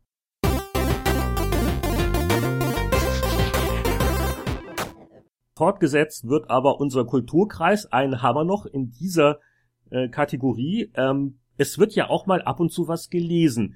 Ein Handbuch zum Beispiel. Oder auch nicht, weil Handbücher gibt's ja bei Spielen nicht mehr. Aber äh, ihr habt vielleicht was anderes, das ihr empfehlen wollt als Lektüre. Boris. Nur zwei staubtrockene Sachen. Ähm, das eine ist von James Blake, ein Buch namens Time Travel. Ähm, und es ist ein Sachbuch über Zeitreisen, aber es ist ein Sachbuch über Zeitreisen aus der Perspektive der Zeitreisengeschichten. Äh, beginnend mit dem berühmten Zeitreisenden von H.G. Wells äh, bis heute hinein und der philosophischen Frage, warum haben sich vorher die Menschen eigentlich gar nicht vorgestellt, durch die Zeit reisen zu können? Es gibt nur ein, zwei prominente Exemplare in der Literatur, Mark Twain, ein Yankee aus Connecticut an äh, König Arthurs Hof und so weiter. Und äh, wie hat sich das entwickelt? Was denken die Leute philosophisch über Zeitreisen? Wie ist das mit dem Großvater-Paradoxon ähm, und viele weitere Dinge? Es ist sehr interessant. Ich liebe Zeitreiseromane, ich liebe Zeitreisegeschichten schon seit vielen Jahren und Like nimmt die wirklich sehr auseinander. Ist nicht jedermanns Buch, hat mich aber sehr gefesselt, weil man muss auch erstmal auf die Idee kommen, ein Buch über Zeitreisen zu schreiben, ähm, die es ja gar nicht geben kann in dem Sinne. Und das andere, Winnie wird es vielleicht nicht so gerne hören, aber Leonard Herman, äh, das ist jemand, der bringt im Eigenverlag seit eigentlich 20 Jahren ein Buch namens Phoenix raus. Phoenix, The Rise and Fall of the Video Games Industry. Ähm, das war so in Anfang der 90er Jahre mein Ding, eben um zu lesen, wie war das mit dem Atari VCS und wie ist mit Nintendo das wieder nach oben gekommen und so weiter. Und er macht das weiter und er hat jetzt, es heißt wirklich Phoenix 4, sozusagen die vierte Auflage, aber wenn du beide Bücher nebeneinander hältst, also Phoenix 4 ist irgendwie zehnmal dicker als, als äh, die zweite Auflage, die ich hier zu Hause hatte. Das ist ein Riesending äh, eine akribisch sortierte Geschichte der Videospiele äh, mit den vielen Geschichten drumrum darin. Ähm, das kriegt man auch in Deutschland über Amazon äh, zugeschickt. Ähm, man sieht dann, das ist so Selbstverlag, es ist nicht besonders perfekt äh, äh, gesetzt, layoutet, gedruckt. Es ist halt einfach so ein riesiger Paperback-Wälzer. Äh, aber die Informationen da drin sind sehr schön. Und das ist wirklich so, ähm, viele Leute, auch aus Industrie, bezeichnen es als die Bibel und er hat jetzt irgendwie acht Jahre an der neuen Ausgabe gesessen und äh, da ist wirklich alles drin. Von den aller, allerersten Videospielen bis heute hat man einen Komplettabriss da drin. Gut, ähm, dann mache ich mal weiter. Ich habe dieses Jahr zwei Bücher, zu denen ich einen persönlichen Bezug habe. Das eine ist ähm, von Joachim Meyerhoff, Alle Toten fliegen hoch. Das ist die Geschichte eines äh, jungen Schauspielers, der in von, also eine Autobiografie, der aus dem Norden kam und ähm, dessen Vater in der Psychiatrie gearbeitet hat, der in der Psychiatrie aufgewachsen ist, nach München gekommen ist, Schauspieler geworden ist und dort in den Münchner Kammerspielen so seine ersten Sporen verdient hat oder zumindest versucht hat, irgendwie die Falkenberg-Schule, also die Schauspielschule hinter sich zu bringen. Zwischendrin noch mal kurz in den USA war und der hat drei Romane rausgebracht. Warum hat mich das interessiert? Weil ich ähm, zu dieser Zeit in Ermangelung ähm, von Geldes während meiner Studentenzeit ähm, an den Münchner Kammerspielen auch gejobbt habe als Statist bevor ich dann irgendwann mal in diese äh, Happy Computer Redaktion kam, um dort sich mein Leben dann ziemlich umgekrempelt hat. Also das heißt, wir haben, ich habe mit Herrn Meyerhoff und mir sehr häufig die Klinke äh, gegeben, weil der in den Produktionen eigentlich ein Vierteljahr später bin ich, ähm, ich kannte alle handelnden Personen. Ähm, es war einfach für mich ein wahnsinnig schönes Buch zu lesen, aber es sind sehr, sehr viele kluge Geschichten über das Leben generell mit drin, weil der Mann sehr genau beobachten kann, ähm, was man heute als toll und aufregend äh, empfindet, wie sich das dann irgendwann mal bricht und vergeht, was Neues dazukommt. Es hat immer bei ihm auch noch ein bisschen was mit Tod oder es stirbt mal der eine oder der andere. Und es ist ein sehr anrührendes, sehr schönes, aber zum Teil einfach auch brüllend komisches und wahnsinnig gut geschriebenes Buch. Also der Mann hat eine Sprache ganz grandios. Und das zweite ähm, ist eine Musiker-Autobiografie. Ähm, und zwar von Herrn Thomas Dolby, den ich damals in meiner Musikredaktionszeit auch mal interviewt habe zu einer legendär schlechten Platte, die er damals gemacht hat die er in München vorgestellt hat. Und da sind wir relativ schnell irgendwann mal so auf den Punkt gekommen, dass er sich für Technologie sehr stark interessiert. Und was die meisten Leute nicht wissen, der hat ähm, sehr viel zwar für Foreigner produziert, also viele Songs von dem, viele Sachen, die eingespielt sind und viele produktionstechnischen Kniffe stammen von Thomas Dolby eigentlich. Ähm, dann hat er selber eine ganz gute Solo-Karriere gemacht, aber dann beginnt eigentlich seine äh, zweite Karriere als, äh, ja, ich sag gar nicht mal Programmierer, sondern als Erfinder. Es war jemand, der das Internet total früh verstanden hat, der kapiert hat, dass die Leute mit äh, irgendwann mal Klingeltöne gerne auf ihr Handy haben wollen. In den 80ern hat er schon verstanden für die 90er. Und wie er sich daran getastet hat, ähm, ist von Thomas Dolby The Speed of Sound. Ich fand es eine wahnsinnig schöne Biografie, Autobiografie, die ich wirklich rundherum empfehlen kann, wenn man so einen Hang zu dieser Musik und dieser Zeit hat. Welchen Hang hat denn Jörg literarisch gesehen? Ja, also in meinem Buch, das ich ausgewählt habe, äh, geht es auch um Zeitreisen, allerdings ähm, immer in die Zukunft in großen Sprüngen. Und zwar heißt das Buch Children of Time von ähm, Adrian Tchaikovsky. Das klingt nach Russe, aber in Wahrheit ist der Mensch Brite und fast genauso alt wie ich und schreibt sonst Fantasy-Romane. Das aber ist ein Science-Fiction-Roman, der zwei parallele Handlungen hat. Und zwar die Menschheit weit, weit fortgeschritten hat angefangen, Planeten zu terraformen. Und wir beginnen das Buch mit dem Prolog, als gerade das erste dieser Projekte äh, fertig wird. Und nachdem der Planet von Maschinen im Wesentlichen halt tektonisch umgeformt wurde, wird jetzt sozusagen die Initialzündung da noch reingeschossen und zwar eine ein, ein Landeraumschiff, auf dem einige Affen sind aus von der Erde und ein, eine Drohne, wo ein äh, speziell hergestellter Supervirus drin ist, der es den Affen ermöglichen soll, innerhalb von wenigen hundert Jahren quasi Bewusstsein und Intelligenz zu entwickeln. Und so will quasi die Menschheit das Überleben der irdischen Gene äh, sicherstellen. Dummerweise ähm, gibt es dagegen, mich erinnert das ein bisschen an vielleicht aktuelle Ereignisse in den USA mit Trump und äh, Klimawandel verleugnen und so weiter. Es gibt Probleme und ähm, bei dieser äh, Initialzündung des Planeten geht kräftig was schief und nur die Projektleiterin überlebt dadurch, dass sie in einem kleinen Satelliten sich im Prinzip in eine KI rein äh, ja saugen lässt und äh, Kälteschlaf und was weiß ich. Das ist der Prolog und nun beginnt das äh, Spiel mit zwei unterschiedlichen Handlungssträngen. Der eine findet auf dem Planeten statt. Wir werden nämlich in eine Spinne hineinversetzt, ähm, die quasi so mit eher ähm, unbewusster Taktik es schafft, einen größeren Gegner zu erlegen. Und die zweite Handlung findet auf einem Kolonieschiff statt, denn die Menschen haben sich nach einem großen Krieg dieser weit fortgeschrittenen menschlichen Spezies so halbwegs wieder hochgerappelt, die Erde selbst ist aber verloren, vergiftet, man muss da weg und haben jetzt ein riesiges Kolonie, Generationen, Saatschiff quasi gebaut. Und darauf ruht die letzte Hoffnung der Menschheit, auf der keine Ahnung, halben Millionen höchst äh, äh, größter, größtenteils eingefrorener Menschen mit einer kleinen Kerncrew, die quasi alle 100 Jahre mal aufgeweckt wird, um zu gucken, wie weit das Schiff schon geflogen ist. Und die fliegen, weil sie die Position eben äh, erkannt haben auf irgendeiner alten Sternkarte, die fliegen just zu dem Planeten, auf dem das passiert ist und wo man diese Spinne da getroffen hat.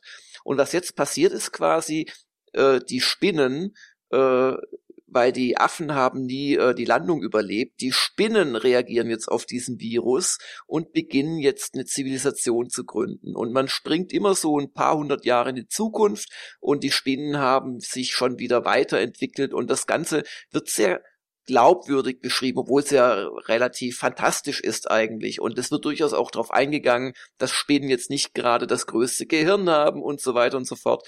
Und auf der anderen Seite geht halt auf diesem Kolonieschiff alles Mögliche schief. Und dann treffen sich natürlich diese beiden Handlungsstränge. Dann wird der Satellit mit seiner mittlerweile völlig wahnsinnigen ehemaligen Projektleiterin wieder aktiv und so weiter und so fort. Und das macht wirklich Spaß zu lesen, weil sich der äh, gute ähm, Tchaikovsky da wirklich einiges hat einfallen lassen. Also kleines Beispiel, die Spinnen domestizieren Ameisenkolonien und entwickeln mit denen quasi eine, eine, also über die Jahrtausende wohlgemerkt oder Jahrhunderte, entwickeln dann so Art Computer aus Ameisenkolonien, alles Mögliche. Und das ist wirklich ein sehr, sehr schönes Buch, auch mit einer recht überraschenden Auflösung am Ende ähm, die vielleicht auch nicht ganz glaubwürdig ist, aber also es hat mir sehr viel Spaß gemacht, das zu lesen und ich finde es erstaunlich, wie man anfängt, sich quasi in Spinnen, in bewusste, in intelligente reinzudenken. Also ich sag vielleicht den Namen nochmal, Children of Time äh, von Adrian Tchaikovsky ist ein Buch, glaube ich, von 2015. Ja, ich reiß drei Bücher relativ kurz an, weil ich mich unmöglich auf eins einigen kann. Die sind noch alle sehr unterschiedlich. Es sind noch einige Sachbücher dieses Jahr bei mir dabei gewesen. Bei den Musikerautobiografien möchte ich den Bruce Springsteen in die Runde werfen. Born to Run, guter Wälzer, äh, recht unterhaltsam. Ähm, wenn man so ein bisschen seine Musik kennt, natürlich sehr interessant und äh, deckt so alles ab von der Kindheit bis zu seinen aktuellen Depressionen und äh, einfach einfach wirklich schön geschrieben und dieses gerade Kindheit und Jugend, so dieses das Milieu, wo er herkommt und so und ähm, kann man echt gut lesen. Also Springsteen. Äh, das andere Sachbuch ist von Thomas Harding. Ähm, the House by the Lake gibt's im Deutschen unter dem Titel Sommerhaus am See. Ähm, Harding ist ein englischer Journalist, der ähm, mal nachgeforscht hat.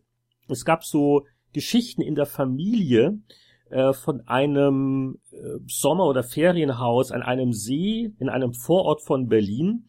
Und äh, da hat er mal die ganze Geschichte rekonstruiert und äh, es war also eine jüdische Familie, die natürlich in den 30er Jahren von den Nazis vertrieben worden ist. Aber dann hat Harding auch noch nachrecherchiert, wer dann in diesem Haus gelebt hat. Und äh, das Faszinierende ist, dass du wirklich so über 100 Jahre deutsche Geschichte mit äh, Mauerbau, Kriege, Besatzung ähm, auf eine sehr persönliche Art vermittelt kriegst, nämlich rund um die Leute erzählt, die in diesem Haus gelebt haben. Ähm, auch erstaunlich unterhaltsam zu lesen und äh, wirklich einfach spannend. Also ja, das ist Geschichte und einen Roman habe ich noch, der dickste Roman des Jahres, zumindest den ich gelesen habe, ein echtes Epos, äh, ist noch nicht im Deutschen erschienen, nur eine Frage der Zeit. Annie Prue, äh, Barkskins.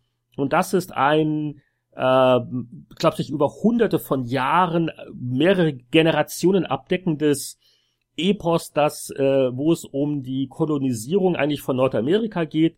Es geht so los im, was, was heute äh, Quebec in Kanada ist, ähm, wie da sich äh, wieder mit den Ureinwohnern auch umgegangen worden ist, aber im Mittelpunkt steht äh, stehen die Wälder, äh, wie die wahrgenommen worden sind, die Wildnis, die es zu bekämpfen gibt und äh, das geht ein bisschen in Neuzeit, Ökologie, was nicht alles eine Rolle spielt. Und das klingt jetzt ein bisschen abgehobener als es ist. Es ist wirklich ein schöner Schmöker, wo man nur so manchmal ein bisschen hinterherkommen muss, weil manchmal sehr abrupt einfach dann ein Generationswechsel stattfindet. Und es ist aber auch ein Buch, wo man mal nach einem Kapitel sagen kann, jetzt mache ich mal eine Pause davon. Weil ich glaube, das sind so, keine Ahnung, 700 Seiten, ich weiß es nicht. Ähm, also das kommt sicher nächstes Jahr im Deutschen raus. Äh, Annie Bru, äh, eine interessante Schriftstellerin und wer sich für das Thema ein bisschen interessiert, also ich fand es auch sehr lehrreich, aber vor allen Dingen gut zu lesen eine schöne Schwarte.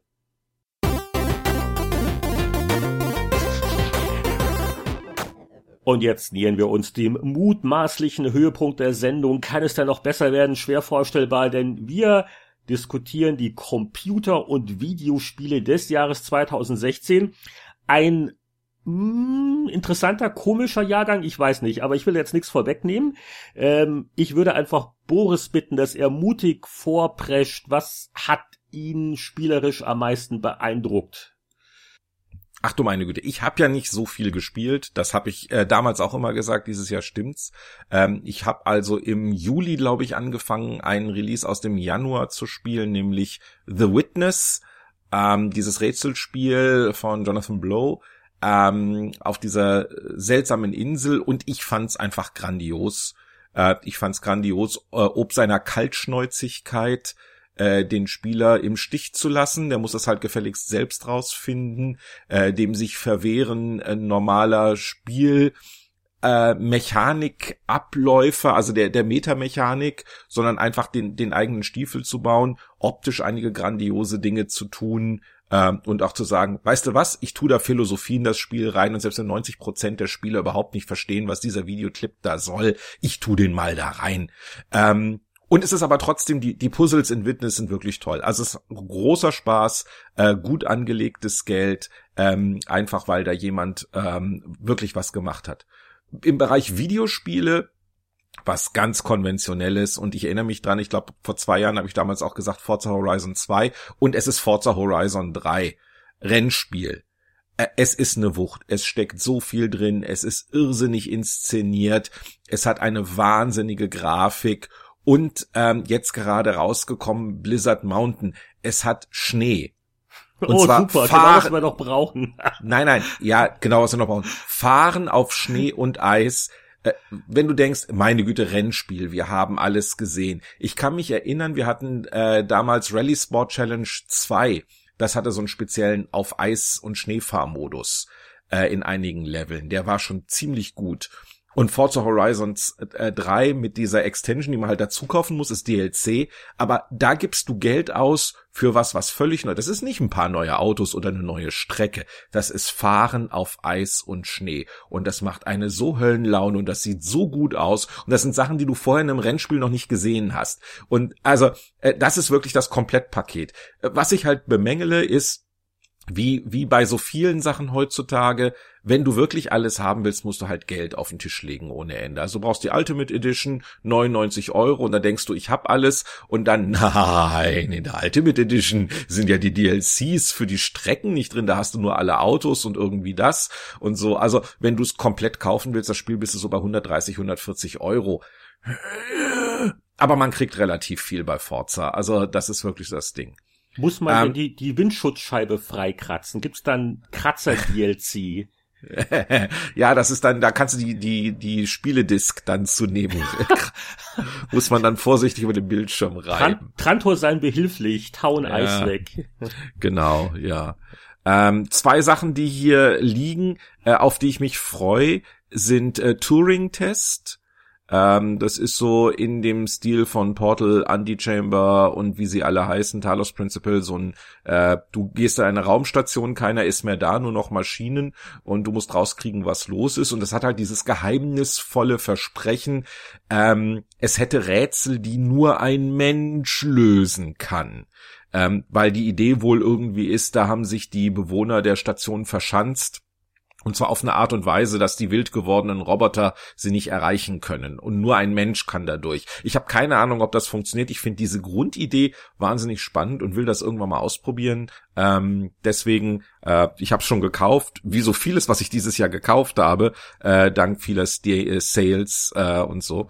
Und das andere, was ich spielen muss, ist ein Adventure-Spiel von Dedelic namens Silence, Untertitel Whispered World 2 Schlicht und einfach, weil mir sehr viele Leute in der Branche gesagt haben, es sähe wirklich gut aus. Also die Grafik sei ganz fantastisch und Storyline und so.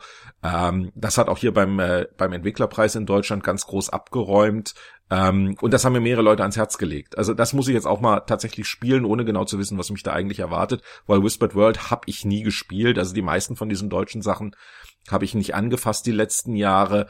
Ähm, ja, das ist so jetzt zumindest für die Weihnachtsferien die beiden Dinger, die ich mir noch recht fest vornehme. Ja, das klingt doch nach einem runden Programm.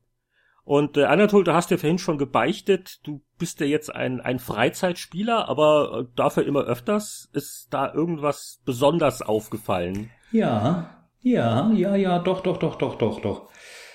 Ja, es gab eine ganze, ganze Menge eigentlich dieses Jahr, was ich gespielt habe. Also jetzt besonders herausgefallen für mich war, ähm, ist das Fallout 4. Ich bin großer Fallout-Liebhaber seit ähm, Fallout 3 und habe Fallout 4 auch wirklich mit einem relativ feinen Kamm alles durchgemacht.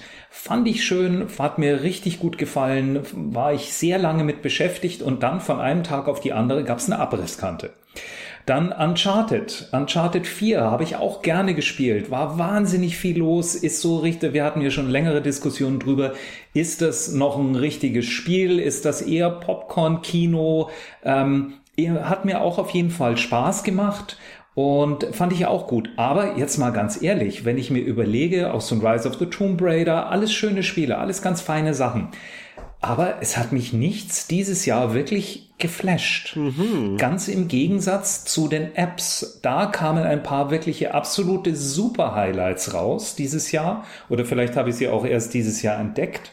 Und da möchte ich eigentlich drei kurz vorstellen, von denen ich, die, die mir einfach sehr viel gesagt haben. Das erste ist Skyforce und Skyforce Reloaded.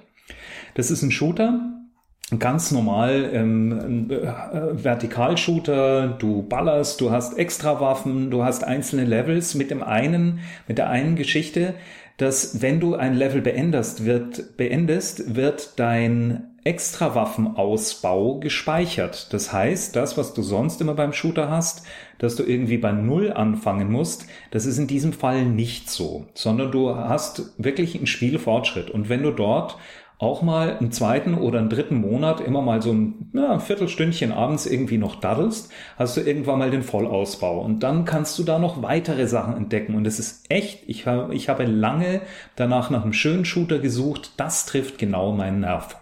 Genau. Dann also, also Shooter auch im, im, im, Sinne von klassischer Arcade Ja, so wie 1942 oder 1943. Genau. Also ähm, nein, nein, kein, kein, nein, nein, nein, nein, ganz klassisch, ganz, ganz klassisch vertikal Ballerspiel. Also eigentlich wie ein ganz, hätten wir damals so einen Automaten gehabt, der hätte Powerplay, Prädikat, Auszeichnung und äh, Gold Deluxe irgendwie erhalten. Ich fand den echt richtig schön.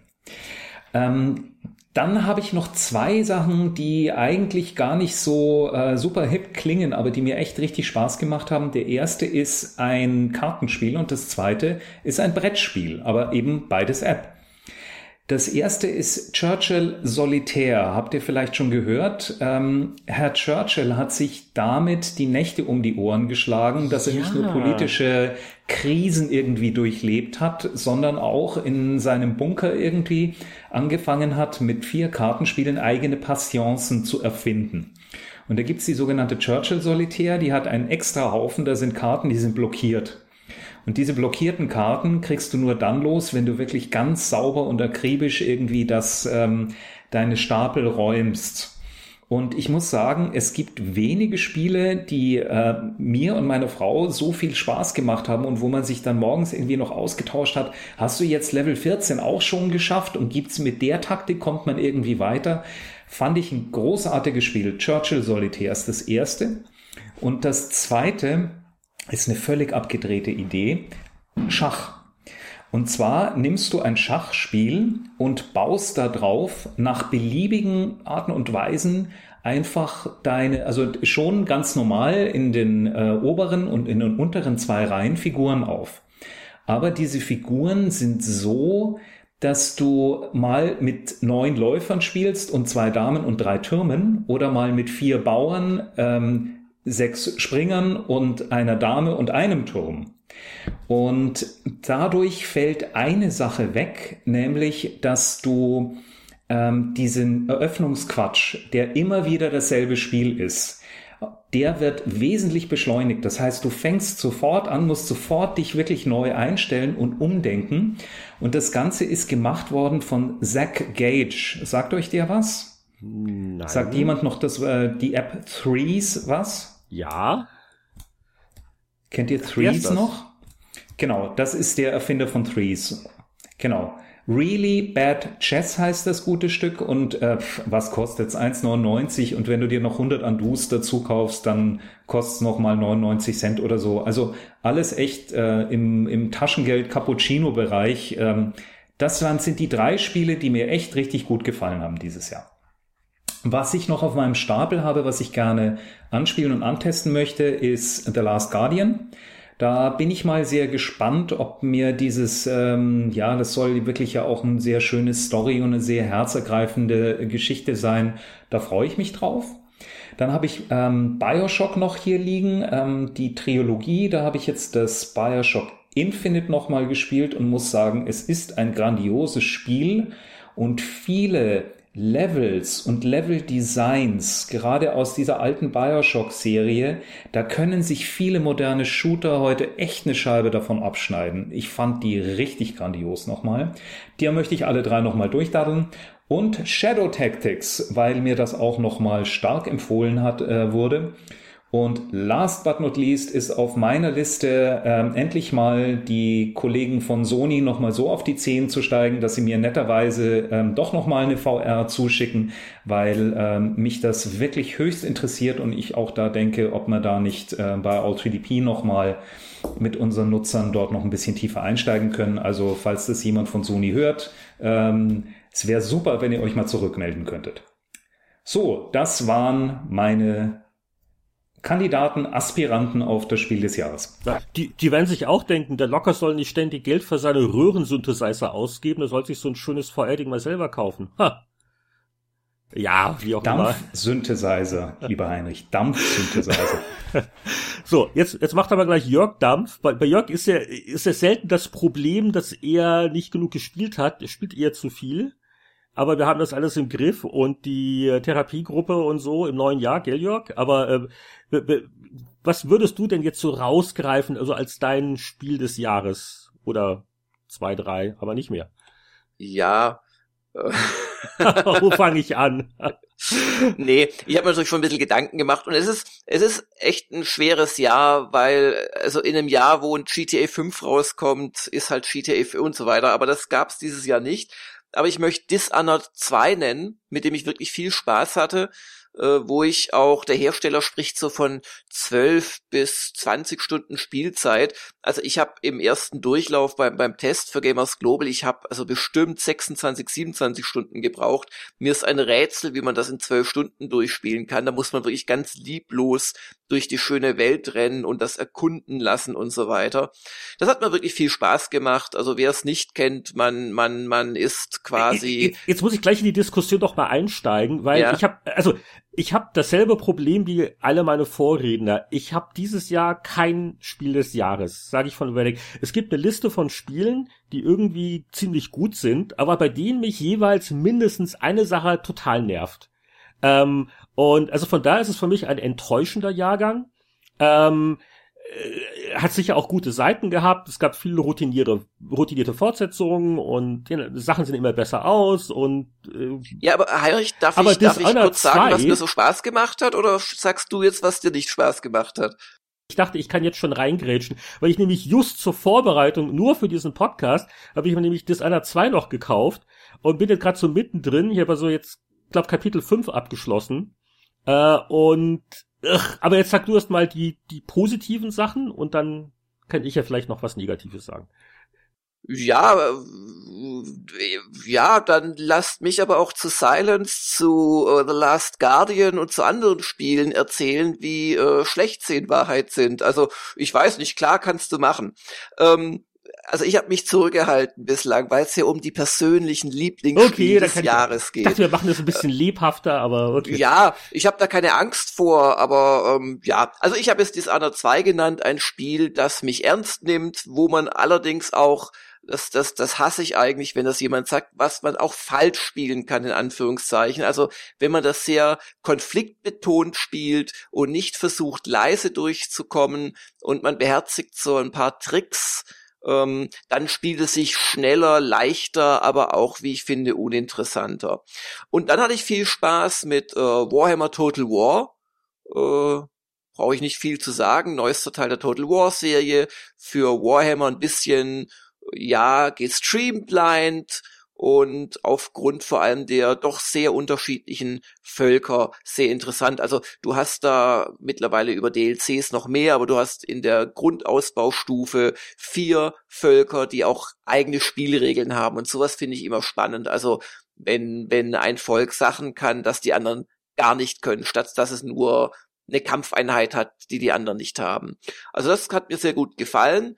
Ist es gerade auch das Waldelfen-Add-on rausgekommen, nachdem schon das Chaos gab und die Tiermenschen und was weiß ich. Und mir hat auch sehr gut gefallen, schon eher am Anfang des Jahres, XCOM 2, was ich äh, vor allem, wenn man sich äh, auf PC das erholt und dann noch mit ein paar Mods äh, auch noch so ein bisschen ausbaut, nachdem man es das erste Mal durchgespielt hat, wirklich eine sehr langfristig begeisternde und auch ziemlich knifflige Sache ist. Und noch spielen will ich hoffentlich jetzt so in den nächsten Wochen zwischen den Jahren und so weiter oder besser gesagt fertig spielen. Das Tyranny, ähm, wo man, also das ist quasi der, der spirituelle Nachfolger von Pillars of Eternity, von Obsidian, also so ein modernes Rollenspiel im Look von Baldur's Gate und Co. Und daran gefällt mir just, dass es ein bisschen in der Komplexität zurückgenommen worden ist im Vergleich zu Pillars, das ziemlich in Arbeit ausgeartet ist. Und das muss ich, wie gesagt, noch fertig spielen. Hoffentlich habe ich die Zeit. Und vielleicht traue ich mich auch noch mal an Persona 4 Golden dran. Ein sehr schönes Spiel, ähm, wo ich allerdings in so eine, ich habe nicht genug gegrindet Falle getappt bin, wie es ja bei äh, JRPGs häufiger passiert. Ähm, auch hier eine ganz kurze Beschreibung. Das ist auf äh, PS äh, Vita schon vor zwei Jahren rausgekommen, ist in Wahrheit noch viel älter. Und man spielt einerseits einen japanischen äh, Highschool-Schüler und andererseits wird man, wenn man in einen Fernseher sich äh, reinsaugen lässt mit seinen Kumpels und Freundinnen, dann wird man zu einem Art Superheld, der versuchen muss, in dieser Fantasy-Welt äh, Geiseln zu befreien. Wenn sie das nicht schaffen, die Helden, bevor es nächste Mal dichten Nebel gibt in der japanischen Ortschaft, wo das spielt, dann stirbt die jeweilige Person und das Spiel ist vorbei. Also das sind so die beiden Spiele, wo ich mich auf drauf freue, die nach Weihnachten oder so zu spielen. sag mal so, ich lese einfach mal meine Liste nur vor von Spielen, die ich wirklich gut fand, aber ach, es ist nix da. Ich, ich könnte jetzt unmöglich sagen, das ist es für mich gewesen. Ähm, Übrigens auch äh, Last Guardian habe ich nicht mal auf meiner Liste, was super cool ist in gewisser Weise, spielerisch nach ein paar Stunden und äh, die Versuche dann äh, mit, dem Springen und mal klappt so nicht, die Steuerung, es hat auch so ein paar Macken. Aber also so meine Highlight-Liste des Jahres, das sind Sachen drauf wie Overwatch, The Division, Uncharted 4, No Man's Sky, Doom, Mafia 3, rein für Story und Musik, der Rest auch nicht so doll. Ähm, Dishonored 2, definitiv eins der besten Spiele des Jahres.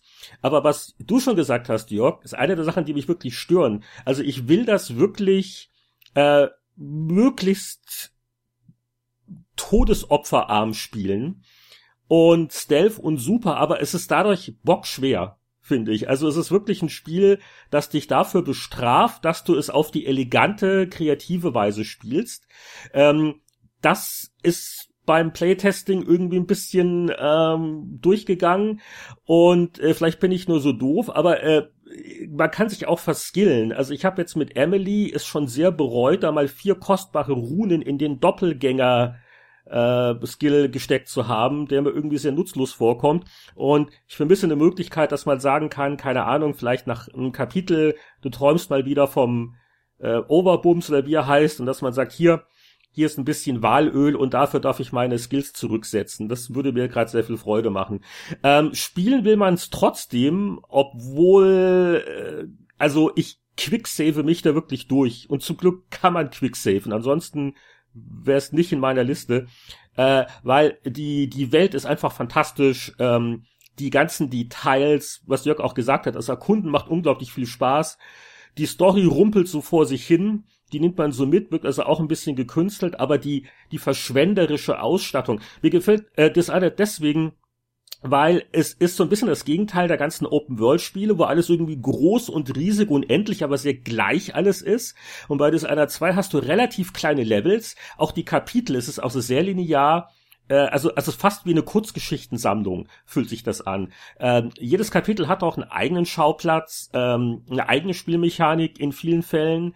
Und ähm, es ist relativ kompakt aber wie gesagt, dafür äh, sehr detailliert und äh, faszinierend und ähm, eigentlich sehr cool, aber ich glaube, da haben sie auch, auch so, auch so der Anfang ist mir fast auch ein bisschen schwer, da hast nicht so viele Kräfte. Ähm, da haben sie so ein paar Holprigkeiten einfach drin und das müsste stealth-freundlicher sein, ein bisschen einsteigerfreundlicher, ich weiß nicht. Also es ist, es ist fast der große Wurf geworden, aber eben nicht ganz. Und das ärgert mich ein bisschen. Aber ansonsten, ich habe ja alles schon vorgelesen von meiner Liste. Ich musste jetzt nicht alle noch im Detail erklären. Ähm, vielleicht zu Overwatch noch ein Satz. Ich mag keine Multiplayer. Shooter.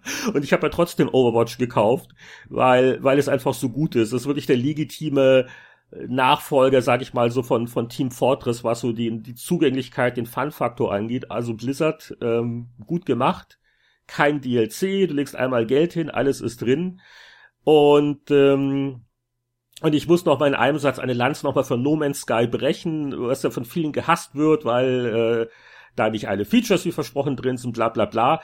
Und No Man's Sky ist relativ dünn spielerisch, aber die die Landschaften und äh, das Feeling, die Atmosphäre, ähm, das äh, es war wirklich ein Jahr der Routine und der Fortsetzung. Bei No Man's Sky habe ich zumindest einige Stunden lang so einmal dieses Gefühl wieder gehabt, dieses Boah. Und das habe ich bei Spielen dieses Jahr irgendwie sehr vermisst und deswegen gibt's von mir kein eindeutiges Spiel des Jahres. Ähm, auf der Liste habe ich jetzt gar nicht mehr so viel, was ich noch nachholen möchte. Ich, ich höre immer sehr viel von Inside, von den Limbo-Machern. Da habe ich jetzt nochmal die Demo angespielt. Wird nett, mal gucken im nächsten Sale, ähm, äh, ob mich das so umhauen wird. Und ähm, äh, natürlich äh, Final Fantasy 15, das habe ich noch gar nicht angefasst. Da gibt's ja auch verschiedene Meinungen dazu. Und ansonsten hoffe ich auf nächstes Jahr. Ich kann es übrigens empfehlen. Also ist nicht perfekt, aber ist schön. Okay, mal gucken. Aber es wahrscheinlich, wird sich wahrscheinlich einreihen. Ist das ein bisschen Boygroup-mäßig, Final Fantasy 15? Ja und nein. Also ja, aber es ist auf eine sympathische Art und Weise. Also ja, ich will aber jetzt nicht die Redezeit hier äh, von. Naja, ich habe dich ja auch dauernd unterbrochen. Oder wer ist? Nein, das ist ja, also dann noch ein kurzes Wort zu Final Fantasy 15. Ähm, es, es, das war genau meine Befürchtung und die Leute rennen halt rum, wie man in Japan wohl rumrennt, wenn man sich äh, schick und jung und drangeslustig fühlt, nämlich in Lederklamotten mit hochgegelten Haaren. Aber ähm, die haben eine sympathische Art und dass die dann abends, wenn du übernachtest, um wieder zu Kräften zu kommen, um deine verdienten Erfahrungspunkte, Levelaufstiege umzuwandeln und so weiter, wenn sie dann wirklich am Lagerfeuer sitzen und sich Handys äh, gegenseitig zeigen, was sie da gerade machen, wenn man dann die von äh, Prompto im Tagesverlauf geschossenen Fotos aussortiert, also welche will man permanent übernehmen und so weiter.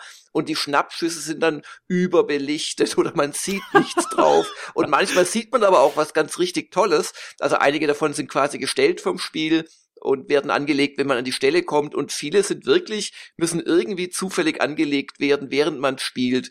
Also das sind so Sachen und auch die vielen Sprüche, die sie machen, die sind wirklich teilweise ein bisschen peinlich, naiv, teilweise aber selbstreferenziell, wenn dann die Titelmelodie gesungen wird von einem oder die machen sich gegenseitig so ein bisschen fertig. Also ja, nee, ich. Aber es hat es jetzt ist, nicht so ein Watch Dogs 2 peinlich. Nein, überhaupt nicht. Oder? Nein, nein, nein. Hilfe. Watch Dogs 2 ist die Hölle. Watch Dogs ja, 2 wird gut. durch seine Helden kaputt gemacht und Final Fantasy 15 würde ich sagen, nach einer gewissen Kennenlernphase ähm, wird durch seine Helden besser gemacht, weil es einfach eine sympathische Truppe ist, die da rumläuft. Man muss halt nur einen Punkt wegbeißen. Gerade ist der eigene Papa, der König gemeuchelt worden, das Heimatland äh, invasiert, alles tot und in Trümmern und man selbst hat zwar die Aufgabe, das irgendwie zu rächen, aber man hat genug Zeit, um aus dem Auto auszusteigen und eine, eine Strandszene zu fotografieren. Also das muss man so ein bisschen akzeptieren, dass man da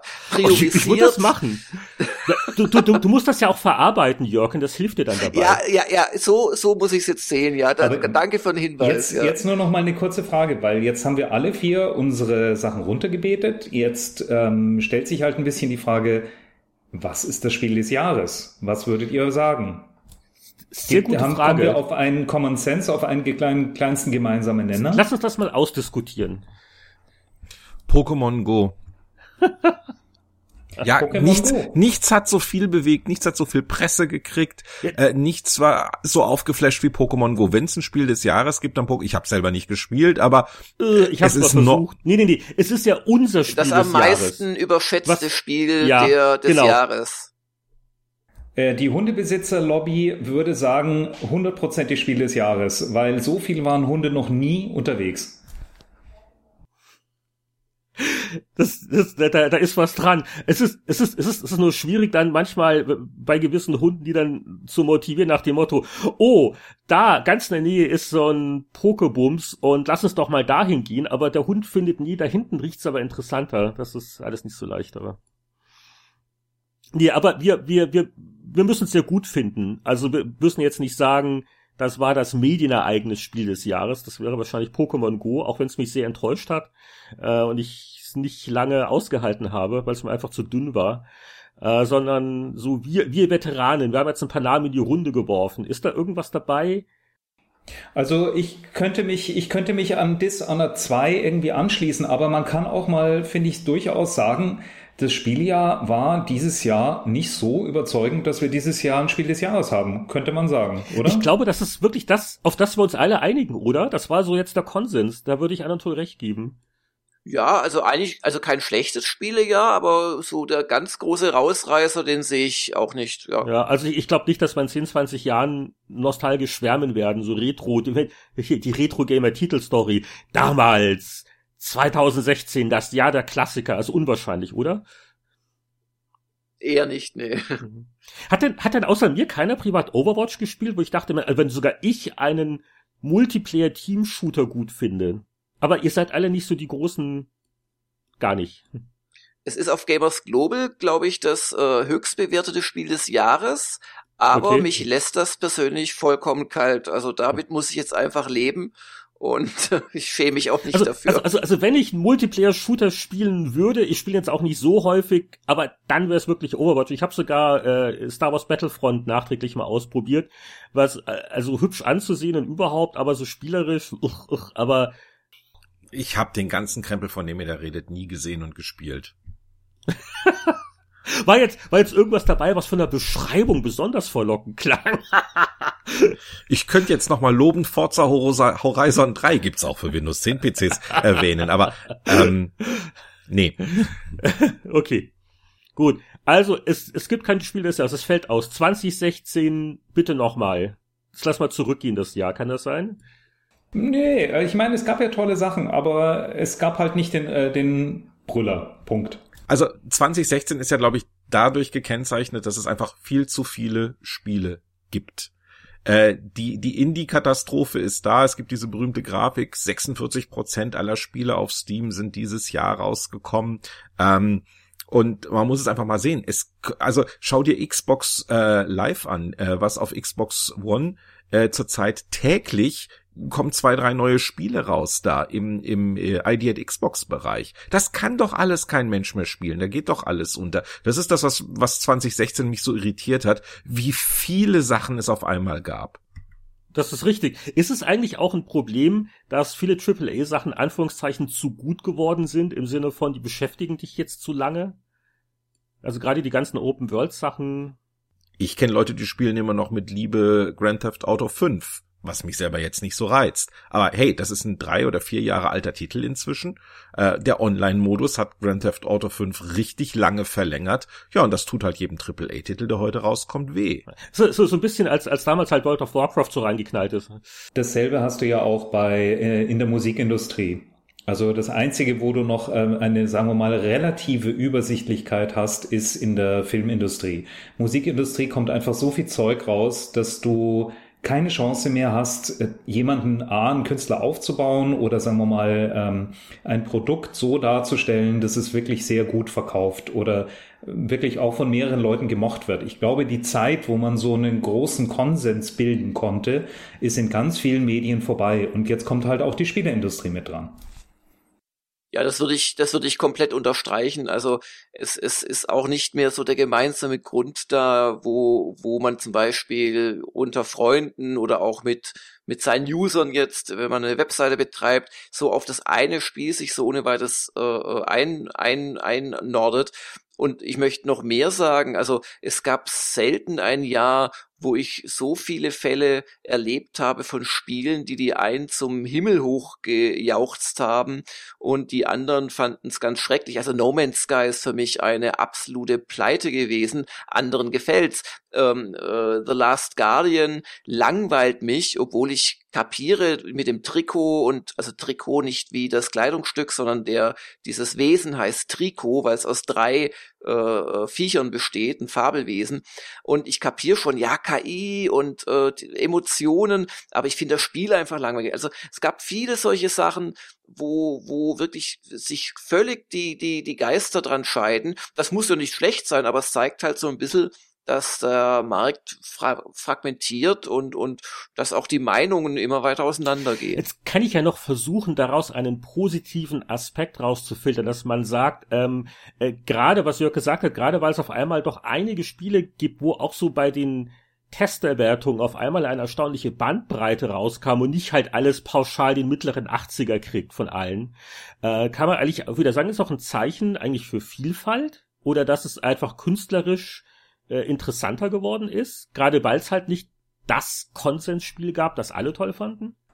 Mai, wenn du halt äh, früher, sagen wir mal, hattest du äh, drei Adventures pro Jahr, die rauskommen. He heute hast du ähm, 43 Shooter und wenn du auf Shooter stehst, bei denen ähm, kleine Mädchen in Tütüs mit einem pinken, ähm, mit einer ähm, pinken T-Shirt unterwegs sind, das kannst du aber auch noch denselben in lila haben. Es gibt zu viel Zeug momentan draußen, gerade im Free-to-Play-Bereich und da merkt man ja auch, dass die Branche sich momentan ganz, ganz hart konsolidieren muss. Äh, echt harte Nummer für die Kollegen, die es dann erwischt.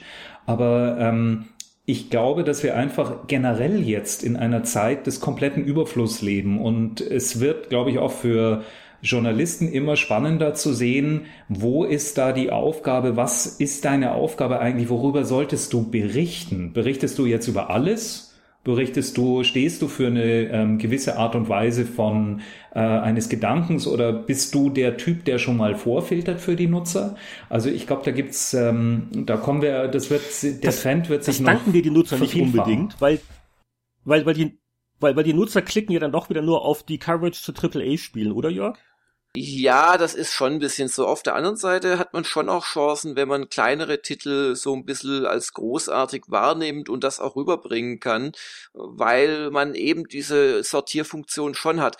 Ich sehe aber noch ein bisschen einen anderen Grund dafür, dass es vielleicht etwas auseinandergeht zurzeit und das sind nicht mal so die Handyspiele und Smartphone-Spiele und so weiter, sondern ich, ich sehe eine gewisse Zunahme von Spielen, denen Spielmechanik nicht mehr so wichtig ist sondern denen Story oder Emotionen wichtiger sind, die also mehr so in die Richtung, ja, wirklich interaktiver Film, jetzt aber im Positiven gehen.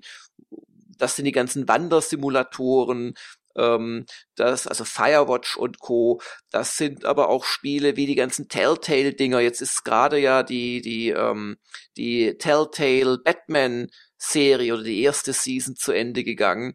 Und ähm, ja, da sind viele, viele Emotionen sind, aber drin, aber wenig äh, spielerische Herausforderungen. Oder The Last Guardian, wo, wo glaube ich nicht die spielerische Herausforderung im Vordergrund steht. Und das, äh, ich glaube, da, das sieht man halt, dass manche Menschen eher Spaß haben, sich in andere Welten oder in Geschichten oder auch in Charaktere hineinzuversetzen. Und andere mögen dann doch halt ähm, ja auch was Spielerisches leisten. Und das ist also aus meiner Sicht so ein bisschen äh, das, was dieses Jahr doch auch äh, offenbar geworden ist. Oder eben No Man's Sky, ähm, wo es Leute gibt, die auch nach 20 Stunden noch Spaß haben, wo ich mich schon längst zu Tode gelangweilt hätte privat, aber die einfach in diese Welt eintauchen, in dieses nomadenhafte äh, Rumziehen, in die schöne Grafik, den, den, den sphärischen Sound und ja, warum auch nicht? Also die Frage ist aber in der Tat, was macht man als äh, Spieletester? Ähm, kann man die noch irgendwie, diese ganzen unterschiedlichen Spiele, äh, auf ein, auf ein Bewertungslevel bringen, dass sie überhaupt noch vergleichbar sind? Also ich hatte, ich hatte jetzt erst mit dem Kollegen wirklich ein bisschen drüber gestritten, ob man unter Telltale-Spiele überhaupt noch eine Wertung schreiben kann. Ich kann doch nicht und ich habe verloren, aber ich werde das wieder aufgreifen nächstes Jahr. Man kann doch nicht unter einen Telltale Batman eine 8.5 schreiben, äh, wie bei äh, Final Fantasy 15, aber das Ding hat null Spiel. Da, da kann ich ein paar Entscheidungen treffen und das war's und die wirken sich gar nicht so großartig aus. Und beim anderen habe ich ein Spiel mit zig Spielmechaniken, Herausforderungen, Kampfsystem, Open World. Also es wird immer schwieriger, aber das macht's ja auch spannend. Wie geht man damit um? Boris, du hast jetzt beruflich hier wieder mehr mit Entwicklern zu tun. Hast du vielleicht so noch ein weises Schlusswort oder Rat an die Indie-Entwickler, äh, das Grußwort an die Branche? Äh, nee, ich kann es nicht genau sagen. Äh, also ich begrüße das, ähm, dass es Sachen gibt, die mehr auf Story und Emotionen setzen ähm, und äh, nicht einfach nur auf wer hat den höchsten Bodycount. Äh, das gefällt mir persönlich sehr gut.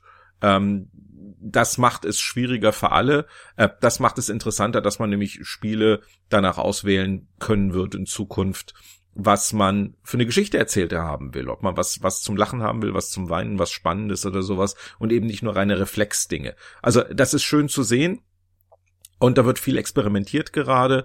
Ähm, das gefällt mir eigentlich alles sehr gut. Ähm, und da hat niemand das Geheimrezept dafür, was es gibt. Äh, ich kann nur sagen, es kommen gerade viele spannende Technologien auf den Markt. Ähm, ich habe so ein bisschen das Gefühl, Text-Adventures werden wiederkommen, weil es diese Technologie gibt namens Bots.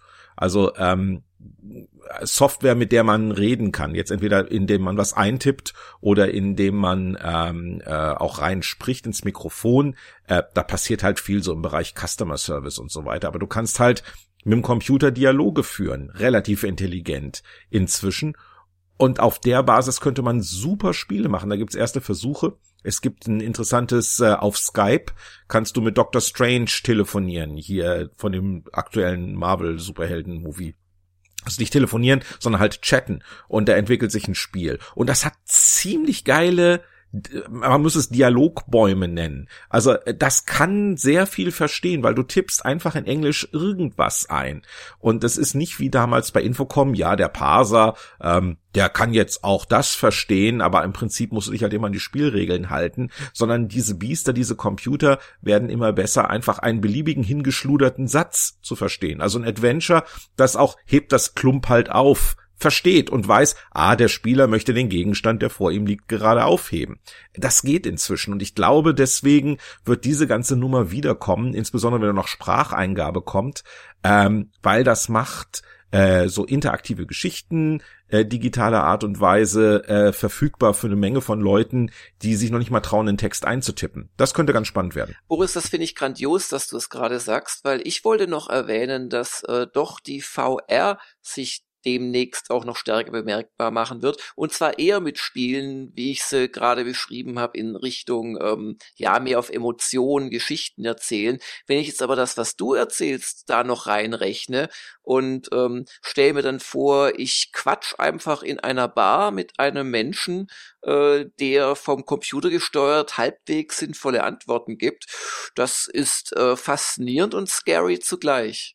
Sag mal, wo wir jetzt eh schon bei den Trends sind, wollen wir dann gleich Richtung Abschluss und Ausblick gehen, dass wir vielleicht noch einmal in der Runde rumfragen, worauf freuen wir uns im neuen Jahr? Haben wir so Hoffnungsschimmer, was ist das Spiel oder vielleicht gibt's ja auch zwei davon, auf die wir ganz scharf sind 2017. Wollen wir es wieder in der üblichen Runde machen?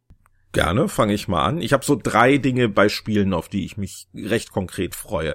Äh, zwei davon sind Konsolen. Das ist einmal Scorpio aus dem eigenen Hause. Äh, es wird eine neue Xbox geben, Jahresende. Und dann haben wir im März natürlich Nintendo Switch. Ähm, ich habe so das Gefühl, da kommt noch was. Nintendo hat uns nicht alles gesagt zu diesem Device. Es ist nicht einfach nur ein Tablet, wo man Controller abnehmen kann. Das wäre zu wenig. Ich habe die Hoffnung, dass die was machen, was sie auf dem 3DS schon hatten, nämlich diesen ganzen VR, AR, Mixed Reality Krempel mit einer Kamera hinten dran und äh, wo man quasi das Tablett benutzt wie so eine Scheibe, durch die man gucken kann und Sachen sieht. Das gibt's. Ah, das, vor, das, allen, das, ja, vor allen Dingen nach Pokémon äh, Go, ne? Genau, weil der Witz ist, äh, das gibt's schlüsselfertig, liegt das im Schrank bei Google seit einem Jahr oder so. Was nennt sich Google Tango? Es gibt ein, zwei obskure Devices, die Tango kompatibel sind. Ähm, aber äh, die haben das rumliegen und so weiter. Und man fragt sich, wann kommt denn jetzt endlich mal ein Gerät? Wann kommen endlich mal Softwareentwickler-Kits? Es ist irgendwie so still um etwas, was Google seit einem Jahr fertig hat. Ähm, und da habe ich jetzt so diese Verschwörungstheorie, die beiden Sachen gehören zusammen. Und dann halt eben damit gemeinsam, das ist mein drittes, dieser ganze Bereich VR, AR. Äh, ich glaube, da kommt noch ganze Menge Sachen und die, die wirklichen äh, sowas habe ich nicht gesehen, sowas habe ich noch nie erlebt. Äh, Geschichten, die jetzt uns Core-Spieler begeistern werden. Ähm, also nicht die einfachen interaktiven Text-Adventures, ähm, über die ich vorhin geredet habe, ich glaube, das wird in diesem Bereich VR, AR passieren, der wir noch einige geile Sachen äh, sehen. Wenn man halt als Softwareentwickler dreieinhalbtausend Euro auf den Tisch legt, kann man sich eine HoloLens kaufen und es gibt ein, zwei, ich würde es jetzt nicht Spiele nennen, sondern interaktive Erfahrungen ähm, da drauf, die sind irre. Wenn du halt in deiner Wohnung auf eine Wand guckst und aus dieser Wand kommt ein Monster rausgekrochen, das du abschießen musst mit deinem Pistolenfinger. Das ist einfach irre. Und diese, einfach die Idee, die Umgebung, in der du bist, einzubeziehen in ein Spiel, ähm, da kann man ganz dramatisch tolle Sachen mitmachen. Und dieser ganze VR-Aspekt, da werden viele schöne neue Entwicklungen kommen, da freue ich mich dieses Jahr drauf. Und das letzte, auf was ich mich freue, ist die vierte Staffel von Sherlock. Sehr gut ha, ha, genau. Einer toll. Da äh, vierte Staffel, vierte Staffel Sherlock, ähm, definitiv. Bei mir ist auch, ähm, die, sagen wir es so, die nächste Runde bei Nintendo Switch wird für mich eine sehr spannende Angelegenheit. Ich freue mich da sehr auf Zelda Breath of the Wild. Das wird persönlich ein Titel werden, äh, den ich am Tag eins brauche und echt gerne spielen möchte. Ähm, wo wir gerade bei Tag eins sind, ich fand ähm, Last of Us eines der besten Spiele der letzten fünf Jahre und bin rasend gespannt, was Naughty Dog dort ähm, hingelegt hat. Also Last of Us 2 wird 2020. nicht nächstes Jahr kommen, wahrscheinlich ähm, definitiv später. Vielleicht beehren sie uns nochmal mit einem Trailer oder irgendwas. Aber sagen wir es so, ähm, das ist ein Spiel, das ich da, auf das ich mich tierisch freue. Ähm, ja, und ähm, dann sagen wir mal, äh, Veteranik gibt's zwei Sachen. Ich freue mich darauf, endlich mal die Interactive Fiction, ähm, die, ähm, die äh, von nächsten Jahr auch nochmal durchzuspielen. Also die Competition, da gibt's ja alle Jahre die EF Competition. Und natürlich, und dann bin ich auch wieder ruhig, Thimbleweed Park. Da bin ich echt schon gespannt drauf. Boris, wann ist denn soweit? Fragen Sie Ihren, fragen Sie Ihren freundlichen Arzt oder Apotheker oder Ron Gilbert. Netter Versuch, netter Versuch, ganz unauffällig. When it's done. Ja, also in Sachen Spielen lasse ich es mal auf mich zukommen. Da gibt es kein Einzelnes, auf das ich mich unglaublich freue. Ähm, ich hoffe auf eins, zwei Fortsetzungen von Büchern oder weiteren Romanen von bestimmten Schriftstellern.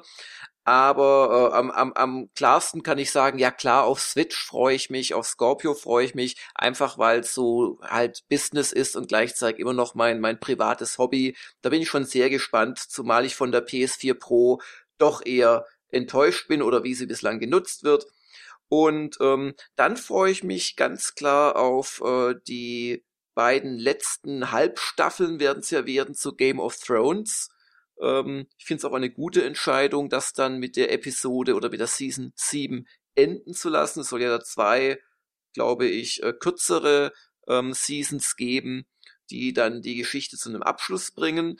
Und dann beginnt das Warten natürlich darauf, äh, weil die Serie endgültig jetzt äh, schon in, in der diesjährigen Season 6 die Buchvorlage überholt hat, ob der liebe George R. R. Martin vor lauter Filmdrehbücher schreiben und was er sonst noch alles macht und essen und auf Cons gehen und bla bla bla, mal dazu kommt, die Serie weiterzuschreiben und ob die dann der Roman, also ob der Roman dann der Fernsehserie nachfolgen wird oder ob das dann auseinandergeht, das ist wirklich eine spannende Frage für mich. Und ich habe es ja vorhin schon erwähnt bei den ähm, Filmen und, und TV-Serien, ich freue mich wahnsinnig auf Westworld 2.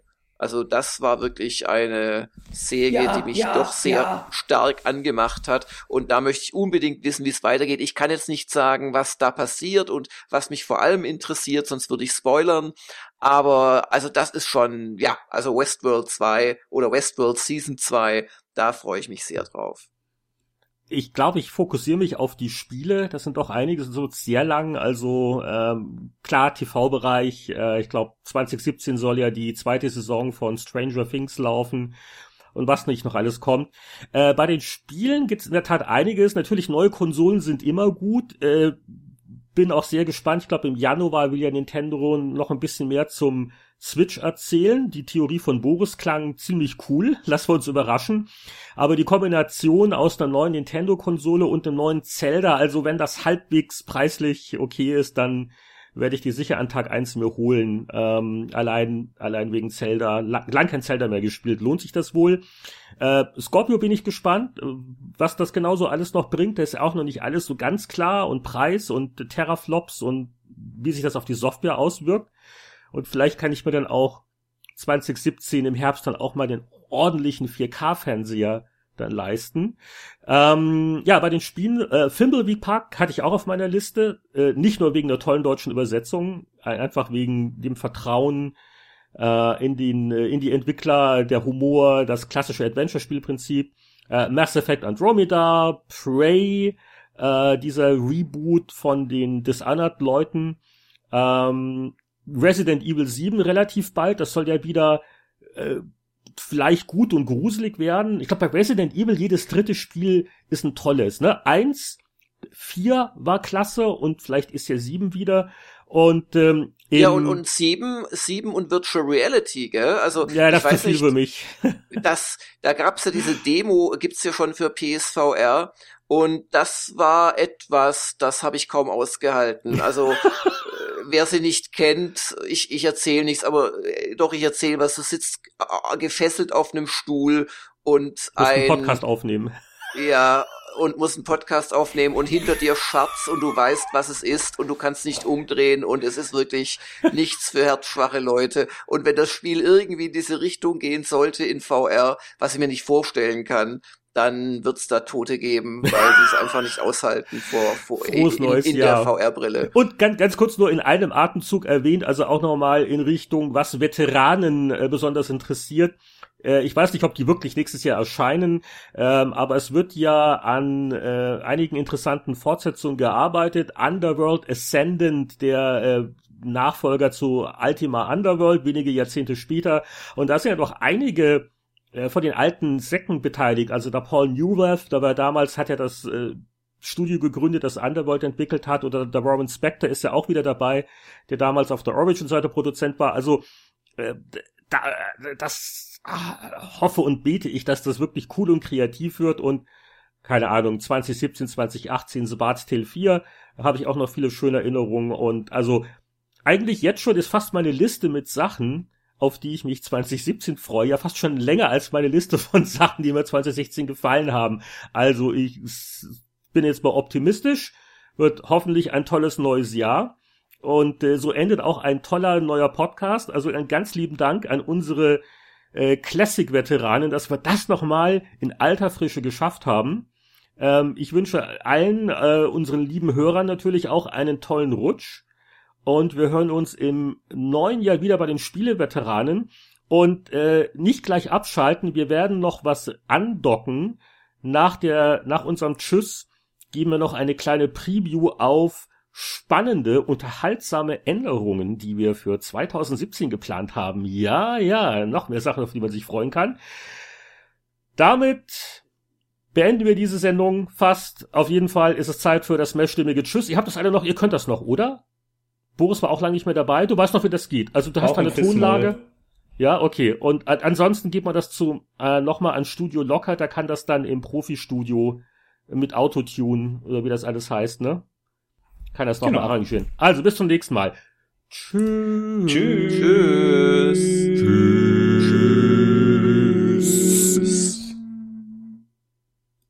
Und jetzt singen wir alle Weihnachtslieder zusammen.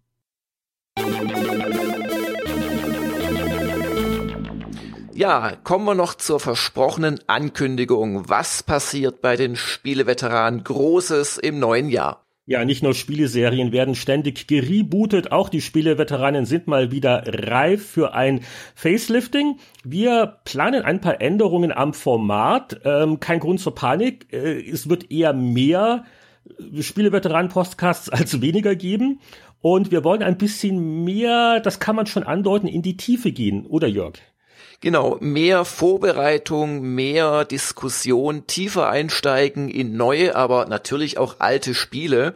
Und äh, das haben wir äh, fest vor, schon für den Januar und wollen auch in Kürze den Patreoniken von uns äh, schon noch etwas genauere äh, Infos dazu geben. Aber für euch alle wird's ab Januar den neuen Spieleveteran-Podcast geben neu und verbessert, wäscht noch porentiefer rein. äh, und ja, wer uns auf Patreon unterstützt oder das vielleicht machen möchte, wir planen Ende Dezember, äh, kurz vor Silvester etwa, äh, noch eine Patreon-Sonderausgabe, wo wir so ein bisschen genauer erklären, was passieren wird. Vielleicht gibt's auch schon ein paar kleine Clips von Proben, die wir schon aufgenommen haben. Ne? Also. Ja. Und äh, vielleicht noch eine Info, äh, das wird auch mit dem neuen Konzept zusammenhängen. Wir werden, nachdem das Kernteam, das ihr jetzt ja in dieser Folge mal wieder nach langer Zeit gehört habt, doch schon seit längerem nicht mehr so existiert, einen Schritt gehen und uns auf die Herren Langer, und Lehnhardt äh, konzentrieren. Das heißt, habe ich gerade den Namen noch auf die Reihe gekriegt. das heißt, das heißt natürlich um Gottes willen nicht, dass wir nicht mit Gästen arbeiten werden oder dass ich spontan Lust hätte, äh, natürlich in einem Jahr wieder in dieser Viererrunde von heute zusammenzukommen. Aber wir denken einfach, dass sich zwei Leute genauer abstimmen können, tiefer einsteigen können in die Themen und auch regelmäßiger podcasten können, als das mit unseren vier, fünf Leuten in der letzten Zeit der Fall war. Ja, dann wünsche ich schon mal äh, vorab einen guten Rutsch und ich glaube, es wird ein ziemlich intensives Spieleveteranenjahr, das auf uns zukommt. Ja, dem schließe ich mich an und an die Patroniken. Wir hören uns nochmal dieses Jahr, wenn ihr wollt. Bis dann. Bis dann. Leise nadelt der Baum. Der Podcast ist um, man glaubt es kaum. Spieleveteranen Podcast 86 verabschiedet sich. Wir hören uns ja vielleicht noch mal im alten Jahr wieder. denn da kommt die nächste Bonus-Episode für die Unterstützer unserer Patreon-Kampagne. Siehe spieleveteranen.de, da gibt's einen Link oder direkt unter patreon.com slash Spieleveteranen. Liebe Grüße und ein frohes, feines Fest wünschen wir allen Hörern, wie immer mit einem speziellen Dankeschön Richtung Patreon-Unterstützer. Das sind tolle Menschen wie zum Beispiel Markus Werner, Mario Müller, Ramon Schmidt, Markus Metzger, Frank Raguse, Torben Auste, Thomas Bühler, Sören Stoneman, Christian Kohlheim, Andreas Butter und natürlich Xena Xerxes. Guten Rutsch, bis zum nächsten Mal.